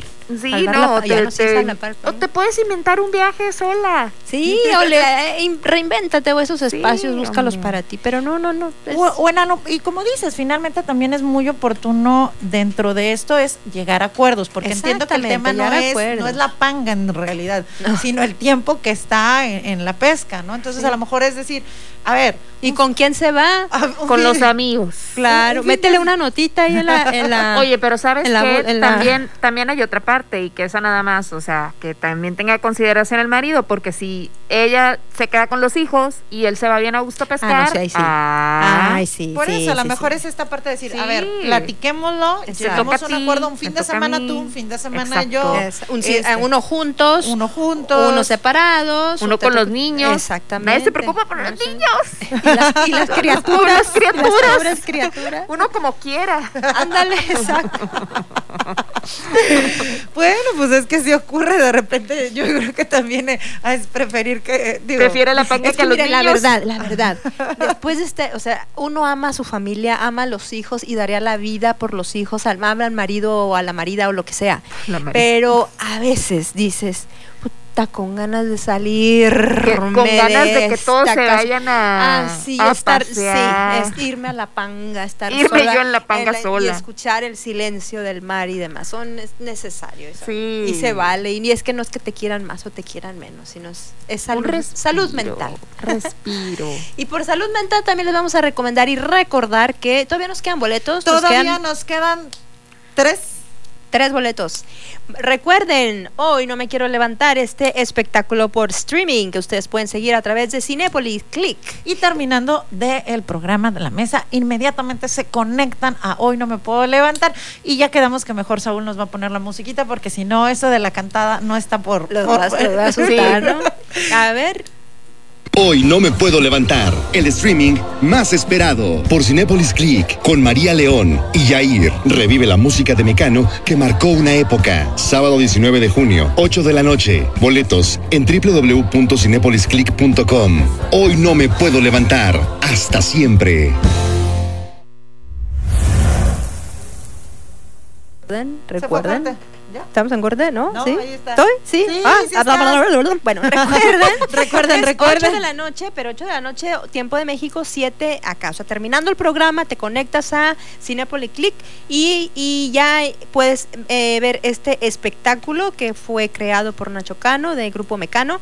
Y es un, eh, un súper espectáculo con Jair que vale mucho la pena, que puedes ver desde la comodidad de tu casa, comiendo rico, palomitas y demás. Y María León, que también Y canta- María León, oh, sí, claro, cómo se sí, Entonces, mientras tu esposo se va a la panga, tú te puedes poner y está la ver. actividad. Exactamente, aquí está la, la- la actividad que tienes para realizar. ¿No damos un corte? ¿Sí? ¿Es, es tiempo de corte o cómo andamos? ¡Ay, véale! ah, no. ¿O no? ¿No? Desde La Paz. La mejor señal informativa y de contenido. El Heraldo Radio XHB CPZ FM en el 95.1 de FM. Con la H que sí suena y ahora también se escucha.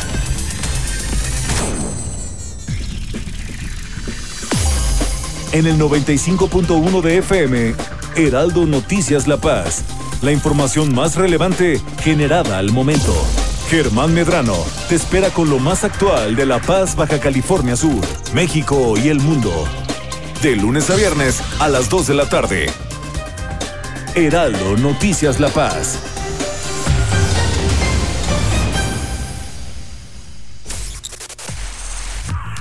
La revista del consumidor. Radio.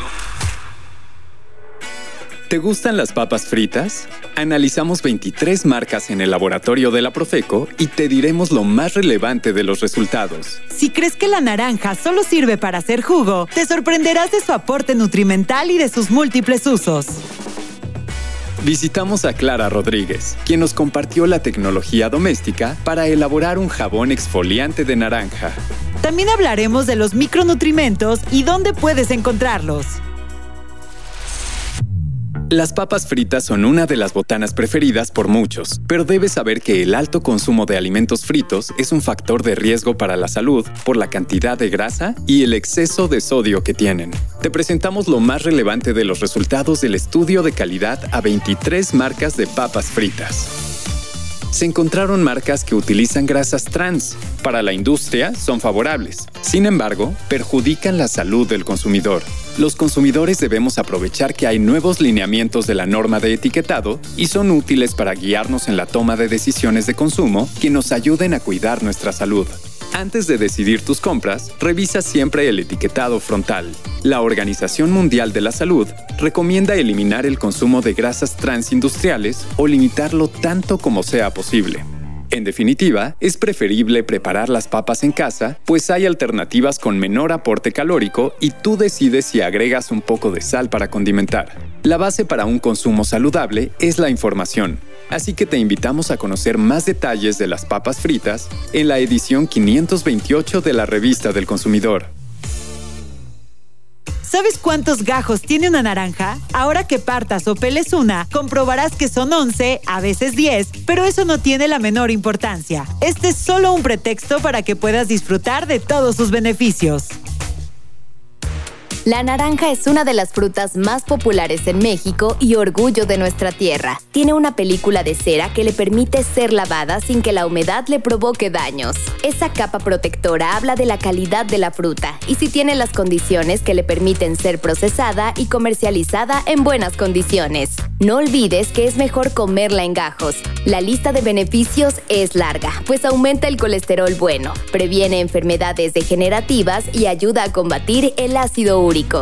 Por todo eso, los mexicanos somos privilegiados de que se cultive en casi todo el país y esté disponible todo el año y principalmente en esta temporada.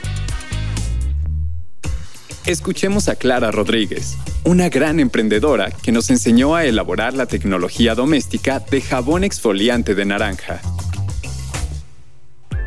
Lo primero que tenemos que hacer es deshidratar tanto el rallado como la cáscara. Bueno, con la cáscara de la naranja vamos a hacer lo que conocemos como un oleato. Poner la cáscara en un frasco perfectamente limpio y cubrirlo con aceite. El otro insumo que necesitamos es la base de jabón. Vamos a cortar la cantidad que deseamos hacer de jabón. Al tener esto ya eh, disuelto, nosotros vamos a agregar aproximadamente media cucharadita cafetera por cada jabón y una me- media cucharadita de aceite, eh, el oleato de, de naranja, en, esa, en ese preparado. Ya que lo tenemos, lo vamos a vaciar en los moldes. Es momento de desenmoldar esta tecnología. Y de esta manera al envolverlos terminamos nuestro trabajo de hacer nuestros jabones de naranja exfoliantes con tecnología doméstica Profeco. Ahora escucha el por qué debemos consumir micronutrimentos. ¿Sabes por qué tus comidas deben incluir alimentos frescos y de diferentes grupos? Porque contienen sustancias tan pequeñitas como importantes, llamadas micronutrientes. Estos incluyen a las vitaminas y minerales. Para que tengas un buen aporte de vitaminas, debes consumir frutas y verduras, pollo, pescado, carne de res, charales, huevos, sardinas y ácidos grasos esenciales, entre otros.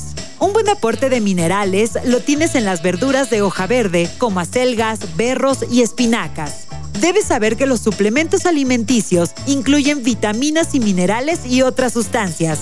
Cualquier tratamiento de suplementación alimenticia debe ser individual y supervisado de forma constante. Lo mejor es planear tus menús para que tus comidas sean variadas y con un balance adecuado de nutrimentos.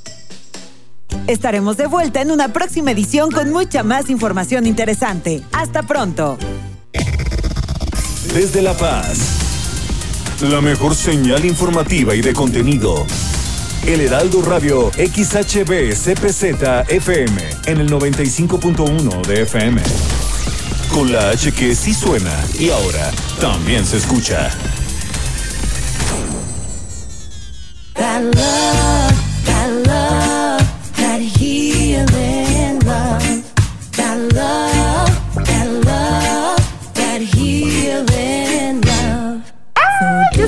Ahora sí en la mesa y tenemos ya por fin a los ganadores. ¿Y quiénes son? Bueno, pues estas cinco personitas van a ver Hoy no me puedo levantar a través de Cineclick y son Perla Figuer- Figueroa, José Manuel, Jennifer González, Araceli y mi hermana Itze. No se lo sacó la parroquia, ella mandó mensaje, quiero aclarar, no tengo ningún problema. No hay nepotismo en No esta hay mesa, nepotismo. todo es legal. Eh, tenemos saludo. al Intervento. interventor Un saludo de la- aprovechando a mi de hermana. gobernación, quien lo da fe. Sí, no, no, no, no, no, no se lo sacó la parroquia. Mi hermana vive en otro estado, no lo voy a poder ver yo, a menos que lo pague en Cineclick. Bueno, ok, nadie me está preguntando, pero simplemente quería No, hacer la aclaración. así como- Pues ya estamos de vuelta en la mesa y bueno, pues muchísimas gracias a las personas que participaron. Nos dio mucho gusto que nos enviaran sus mensajes, sus inbox, sus eh, comentarios. Muchísimas, muchísimas gracias.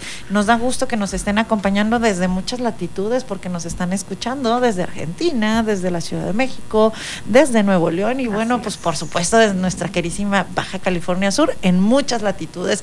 Pues vamos a seguir con este gran sábado que se nos ha ido rapidísimo porque ha habido como muchísimo movimiento y vamos precisamente a una parte muy importante y muy interesante porque de repente decimos, no hay que hacer en La Paz.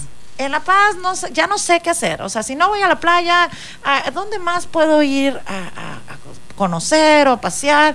Pues bueno, precisamente para que usted sepa que sí hay más lugares donde ir y donde conocer y sobre todo de disfrutar. Una gran exposición que tienen ahorita es el Museo de Arte de Baja California Sur. Gabriela Valadez es la directora precisamente del museo. Te damos la bienvenida. Muchísimas gracias por acompañarnos. Muchísimas gracias a ustedes por la invitación. Es, es un gusto estar aquí. ¿Qué es el museo? ¿Dónde está? Porque de repente parece que todos vivimos en la misma ciudad, pero también parece que pasamos alrededor y no nos damos cuenta qué hay y cómo lo podemos disfrutar. ¿Dónde se encuentra el Museo de Arte? Bueno, el, el Museo de Arte está en lo que fue la antigua Casa de Gobierno y que después fue Culturas Populares y ha ido teniendo como una vida distinta a lo largo del tiempo porque... Ha ido evolucionando. Se, se demolió en algún momento y después se volvió a, a construir por el gobernador Ángel César Mendoza Aramburo y bueno, ahora Carlos Mendoza lo hace Museo de Arte de Baja California Sur. Está enfrente del Jardín Velasco entrada libre, eh, puede gratuita y, y, bueno, sí es una gran opción que ahora tenemos los sudcalifornianos para disfrutar, ¿no?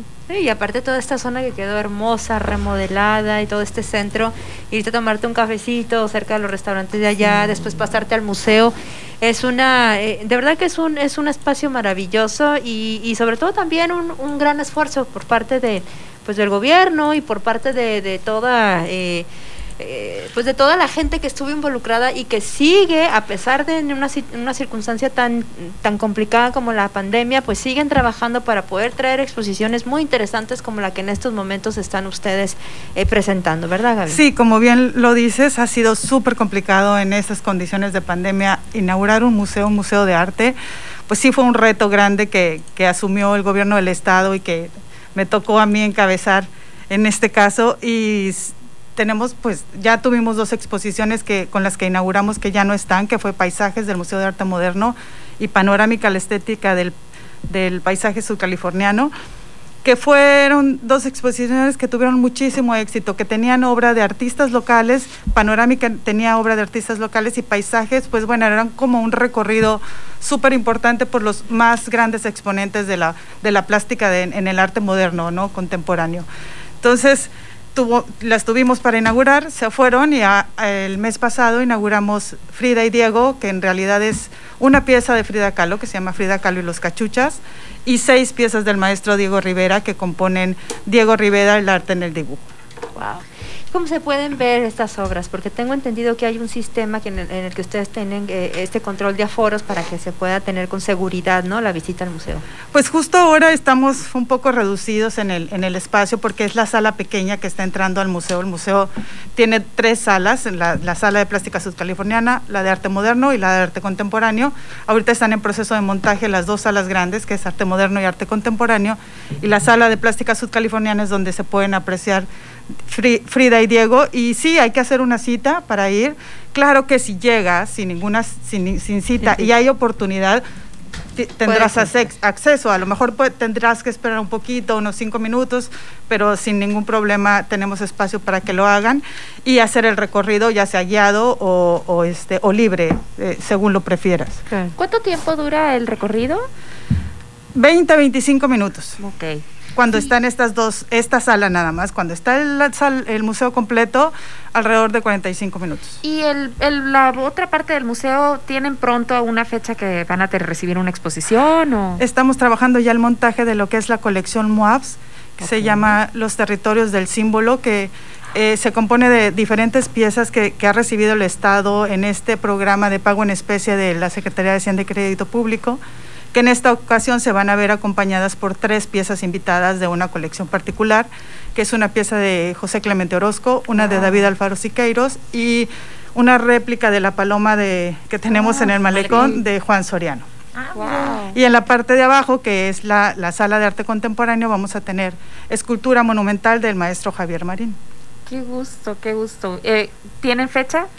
Pues eh, tentativamente será el 2 de julio, pero como todos sabemos, ahorita estamos en un proceso de saber qué va a pasar con el semáforo. Si el semáforo cambia, tendremos que aplazarlo un poquito. Esperemos que todos nos controlemos un poco, nos guardemos un, un poco más en casa, tengamos mucho más cuidado y podamos no avanzar en el semáforo. Bueno, pero por lo menos sabemos que a partir de julio tenemos que estar al pendiente para la próxima exposición que van a tener, ¿no? Así es. Este, yo tuve la oportunidad de visitar la, la exposición ahorita que tienen de Diego y Frida. Está muy padre. Son poquitas piezas, pero vale la pena ver cómo está este proceso de crecimiento de los artistas, ¿no? Porque este me explicaba la chica que nos dio el- la visita guiada, que por cierto le estoy muy agradecida a ella, este, porque nos, se tomó el tiempo de explicarnos, pero que las piezas que están mostrando de Diego, que son de cuando él estaba eh, estudiando, ¿no?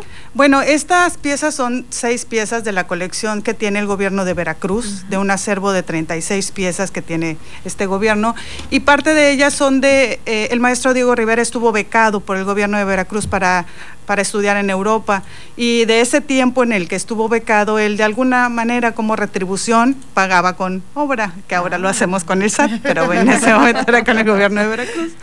Y bu- bueno, fue así como se, se inició esta gran colección que tiene el gobierno de Veracruz. Después ya ellos fueron adquiriendo más piezas, pero sí son tres dibujos, seis dibujos y acuarelas que nos muestran un poco los 30 años del- de, de la, de la vida plástica del maestro. Empieza con, un, con una, una, acuarela de, de Toledo y va avanzando en el tiempo hasta llegar a, a un volador de Papantla, que es un boceto para un mural.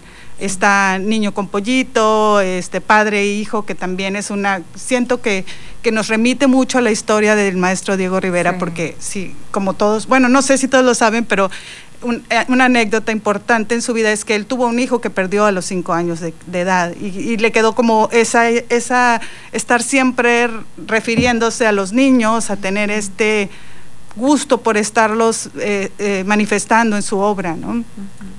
Y en el caso de, de Frida, la obra que tienen, este, creo que era un, ta- un ejercicio o algo me explicaba que no era precisamente una obra que ella estaba creando para exposición, sino que fue como práctica. Pues la verdad es que es de una etapa temprana de Frida, es cuando se reunían en un café en Coyacán, los cachuchas se llamaban, eran pues intelectuales de la época de, en, en la que ella participaba muy activamente con ellos, y es eh, entre ellos había un escritor, Liera, que, que era muy amigo de ella, incluso se dijo que fueron pareja en algún tiempo, a quien le- ella le regaló algunas piezas, él era de Tlaxcala.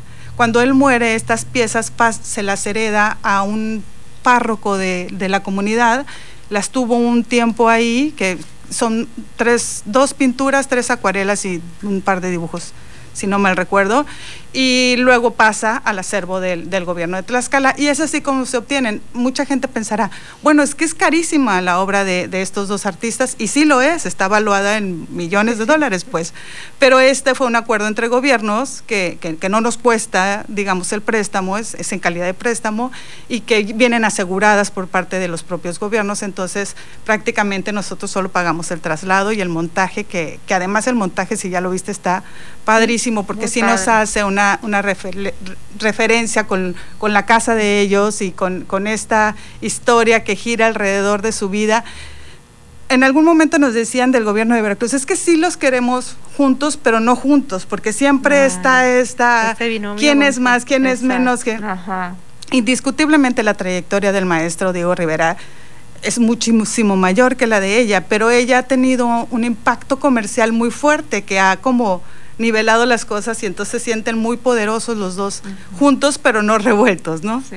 Y sobre todo por, eh, también porque el personaje de Frida, ¿no? Que es lo que le ha aportado también mucho a su obra y es lo que ha despertado también el, el, el interés, el, el que ha trascendido inclusive a su propia, su propia obra, ¿no? Claro, porque además ella abanderó muchos movimientos movimientos feministas que dieron pauta a que sucedieran muchísimas otras cosas, ¿no?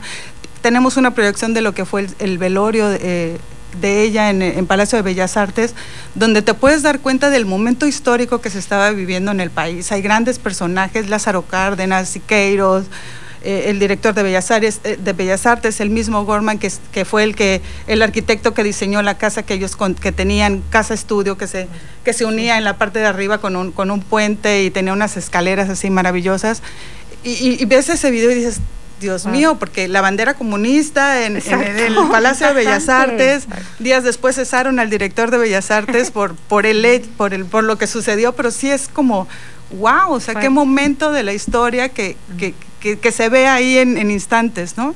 Sí, sí, muy impactante la verdad. Yo, yo de hecho no me imaginaba que estuviera esta parte en la exhibición y el verlo me, me impactó sobre todo esta, este hecho, ¿no? De la bandera comunista, como bien dices. Qué representativo es eso como movimiento político también en- dentro del- de la situación en la que estaba viviendo el país. Así es, pues sí, ellos participaron activamente en, en recibir a estos refugiados que, que venían de. Europa, que, que adoptaron nuestro país y que de alguna manera desataron muchísimos otros movimientos aquí en México. Y que hasta hoy todavía todo estamos es. Seguimos en la lucha. cierta herencia, exactamente. Y en este caso la museografía tiene muchísimo, eh, mucho que ver cuando puedes, cuando presentas este tipo de obras. ¿Cómo, cómo hace el Museo de, de Arte? ¿Cómo su equipo? ¿Cómo se prepara para, para poder montar una obra de, este, de esta calidad? Qué bueno que lo mencionas porque sí es un trabajo primero de investigación muy profundo que se hace. Tenemos a Rodrigo Salgado, que es el investigador del museo. Hay un, eh, existe la figura también de un curador que es vital para un museo, que es Bernardo Sopelana, y el coordinador técnico de exposiciones que hace también las veces de, de museógrafo, creo que lo explotamos un poco, que, que tienen ya una trayectoria importante y que han trabajado en mu- otros museos y que, bueno, tienen una creatividad juntos que hacen que, que, que la exposición sea muy, muy placentera y sobre todo muy, muy rica, muy completa, con muchísima información que en el caso de Frida hay una línea del tiempo que nos permite saber des- desde cuándo nació hasta el día en que murió y cómo fue su vida y, y en todo lo que estuvo involucrado. Y sí, o sea, es, es fundamental arropar, sobre todo cuando son tan pocas piezas. Exacto.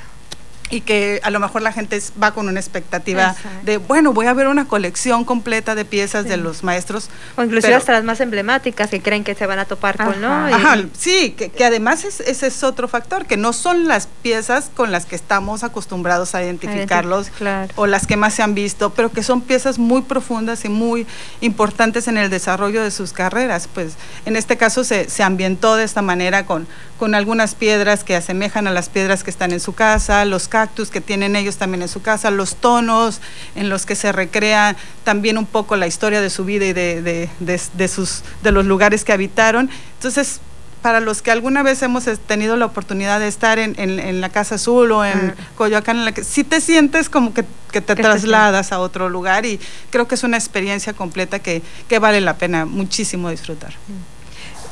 ¿Qué otros proyectos? Digo, es, esta parte es fundamental eh, precisamente porque de repente eh, no estamos acostumbrados a vivir este tipo de experiencias. Yo, yo siempre recomiendo que si pueden hacerlo con la visita guiada, a veces te da mucho más orientación de ver eh, puntos en los que de repente uno llega a un museo y, y no los ves, ¿no? Así ya es. con esta guía posiblemente puedas tener esta percepción y este panorama mucho más completo. Pero veo que también el museo está generando diversas actividades. ¿Qué otro, eh, además de las exposiciones que tienen ahorita, qué otras actividades tienen el museo? He visto que también en su página de Facebook suben algunos videos con artistas de fotografía. ¿Cómo está completándose todo este proyecto del Museo de Arte? Bueno, como todos sabemos, pues un museo tiene la obligación de educar, ¿no? Y es una parte fundamental en el desarrollo del museo. Y en ese sentido, pues sí, hay varios proyectos que van a la par de las exposiciones y, tenemos eh, Fotomatón, que es el que comentabas, que, son entrevistas a, fotógrafos que, que han tenido alguna injerencia en Baja California Sur o que por alguna razón están aquí o han venido de algún, de algún modo.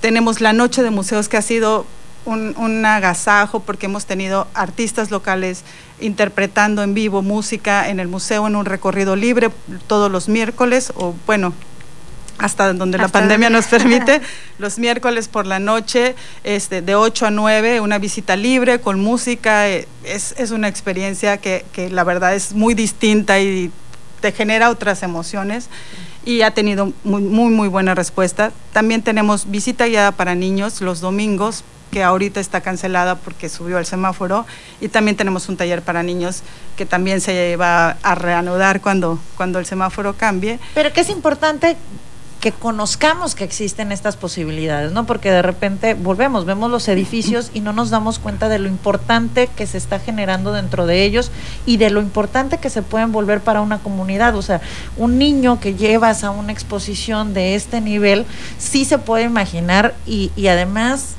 lo, lo hablo ahora, ahora sí que muy a título personal, mi abuelo fue pintor, entonces mis recuerdos, y dos de mis tíos actualmente, una tía y un tío son pintores, y mis memorias eran eso, ver lo- la- las exposiciones, ir a los recorridos, cuando voy a Ciudad de México disfruto mucho de esto, pero porque lo vi de niña. Yo creo que si tienen esos espacios, pues en el momento que el semáforo lo permita, pero sí va a ser importante que esté lleno, ¿no? Que la gente acuda en la medida del aforo que se pueda, ¿no? Sí, eh, la verdad es que la experiencia que los niños pueden vivir adentro de un museo y que muchos de ellos a lo mejor no tienen la posibilidad de ir fuera del estado y conocer otro museo que les abra este, este mundo tan extraño que, que, al- que a la vez es intimidante, pero al mismo tiempo te, te provoca y te, te, te arroja.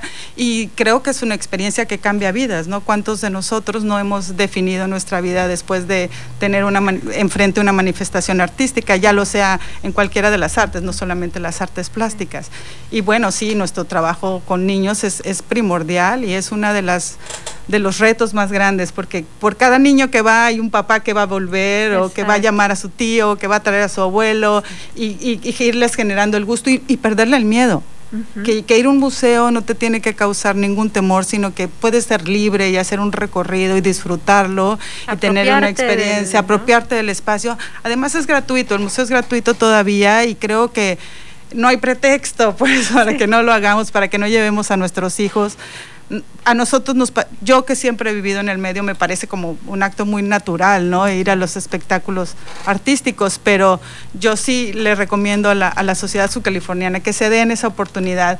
A veces no por nosotros, como decías, uno como quiera, pero las criaturas, pero, pero los niños creo que sí merecen eh, tener este museo, hacer lo propio, disfrutarlo, eh, sentirse parte de alguna forma y de estar ahí las veces que, que- que lo quieran. ¿no? ¿A, a través de qué medios se puede uno informar sobre las actividades que se llevan a cabo y todo lo que nos has planteado? Bueno, es- tenemos una página de Facebook eh, que se llama Museo de Arte Baja California Sur. Tenemos Instagram con el mismo nombre y pues llamando por teléfono. Tenemos una línea telefónica que atiende de lunes a viernes de 9 de la mañana a 3 de la tarde para hacer citas, que es 612 12 941 76 y tenemos una línea de WhatsApp para aquellos que se les hace más fácil, ahora se nos hace Mandar preferimos mensaje. mandar un mensaje que hacer una llamada. Entonces tenemos a la disposición el, el número 612-288-2813, que es por WhatsApp, donde también puedes hacer tu reservación, puedes informa- pedir información sobre lo que está por suceder o por lo que está sucediendo en el momento. Y no, no los puedes repetir porque Claro así- que sí. quizá lo podemos subir a de subar. Subar es como subir, pero con más Pero fuerza con más a la sí, a la página. A ver, déjame lo, lo, lo apuntamos ahí. Ah, tú, a ver, yo le iba a apuntar, pero como te- a ver, aquí A ver, yo- listo. yo- dale, a ver, dame, dame shampoo. Para llamadas, eh, para agendar citas de lunes a viernes de 9 a 3 es 612-129-4176. Ok, 612, ajá. 129 40 129 ajá. 4176. 41 76. Puta, ya estoy ciega. Museo de Museo de Arte es para las citas, ¿verdad? Y tenemos también disponible el WhatsApp. Ok. Para los para los tímidos. Muy sí. Entonces, 612 288 612 288 2813. 28 13 por WhatsApp para el museo. Muy bien, perfecto. Este, eh, museo, museo de arte. Ahí lo estamos poniendo en los comentarios. Museo de arte. De, de aquí, ¿verdad? No es cierto. De verdad. Eh, Gaby, ¿qué viene además de, de esta exposición que tienen planeada para julio? ¿Sería? Digo, volvemos. Con, si el semáforo y la prudencia de todos lo permite. nosotros lo permite, este. COVID mediante, decimos. así. Exactamente. ¿Qué viene para el museo? Pues bueno, estamos trabajando, eh, tenemos una convocatoria que está, que ya cerró, que ya eh, estamos, digamos, evaluando, se está calificando, que se llama La Brecha, Residencias de Investigación Artística. Eh, tuvimos la participación de 11 trabajos, están revisando por parte de un jurado para para darles una beca que por ocho meses van a recibir un estímulo económico para crear un producto que podamos mostrar en el museo. Esto estamos pensando que pueda ser para el próximo año, ah, que, ya que se cumplan los ocho meses. Y después de Frida y Diego tenemos una exposición que se llama Dal de Lois Patiño, que es un cineasta español que tiene un trabajo muy interesante en Cabo Pulmo y la isla Espíritu Santo que realizó con artistas locales, Elizabeth Moreno, Alejandro Rivas, que estuvieron colaborando con él, que son Excelentes fotógrafos. sí. videoproyecciones, o sea, Sí, es, claro. es inundar Wow. la sala de proyección y trasladarte a, a otro ambiente, a otra atmósfera. Esto está para septiembre, finales de septiembre, y cerraremos el, el año con una exposición del maestro Raúl Virgen, que es, pues bueno, es una institución en, en Baja California Sur, uno de los grandes pintores que ya no nos, que ya no están, y que creemos que es un merecido homenaje a su trabajo, a su trayectoria, al, al amor por, el- por la pintura y, y un legado que ha dejado, que está ahí, que creemos que se necesita compartir. Totalmente. Pues viene, totalmente. Pues qué maravilla, Sí, qué oportunidad, eh, qué, qué, qué afortunados somos de contar con estos espacios porque realmente la ciudad lo necesitaba. es- es- me gusta, sobre todo quienes lo conocieron antes el inmueble, cuando Sí. entran es una experiencia que, que realmente dices, wow, esto nos merecíamos, nos merecíamos un museo así y con toda esta variedad de exposiciones que nos estabas platicando y de actividades, pues muchísimas gracias, gracias por este trabajo que se encuentran realizando y nuevamente danos la página donde pueden seguirlos con esta actividad. Es Museo de Arte de Baja California Sur en Facebook y en Instagram. Y bueno, eh, gracias a ustedes por recibirme y por favor este, apóyenos en, en la difusión por supuesto, porque por supuesto. queremos que todo mundo se entere, que todo el mundo esté eh, al pendiente de lo que está pasando. Vienen cosas muy buenas y, y creo que, que el museo eh, tiene para todos, es, es- es accesible a todos, es gratuito, tiene rampas, tiene elevador, tiene clima, eh, las piezas están... aparte, su- está súper padre. Hasta luces. hasta luces, a- hasta tienes, tienes atrás luminarias si Ah, te quieres la foto de 15 años. Exacto. Las lamparitas que, que todo Sí. el mundo decía que no, pero todo el mundo se ha ido a tomar fotos. Exactamente. No, y aparte quedó muy lindo. La verdad es que la arquitectura la, la respetaron, el estilo, todo eso, todo, todo se fue eh, dentro de un mismo concepto que, que, que- que fue maravilloso. La Es verdad que tenemos visitantes que llegan que lo ven por fuera y entran y dicen, wow, pero es que estás en La Paz, afuera, y entras y estás en Nueva Wow, York. O sea, sí. es, una experiencia así de... Como cuando entras aquí a la mesa, ¿no? Exacto, igualito. así. Gabriela, muchísimas gracias. Gracias a ustedes, muy bonita tarde. a todos. Y gracias también a todos los que nos están escuchando porque pues esto ya ha llegado a su fin por el día de hoy. Nada más recuerden que nuestra cita es el próximo sábado, nuevamente en punto de las 5 de la tarde aquí en la en la mesa.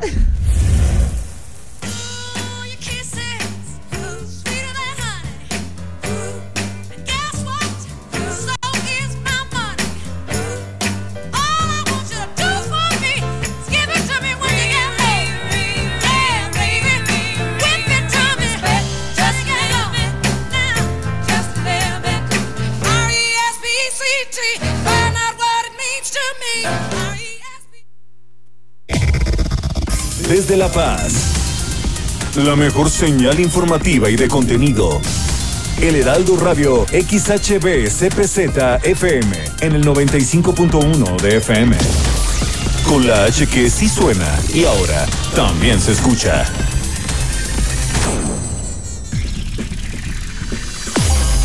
En el 95.1 de FM, Heraldo Noticias La Paz. La información más relevante generada al momento.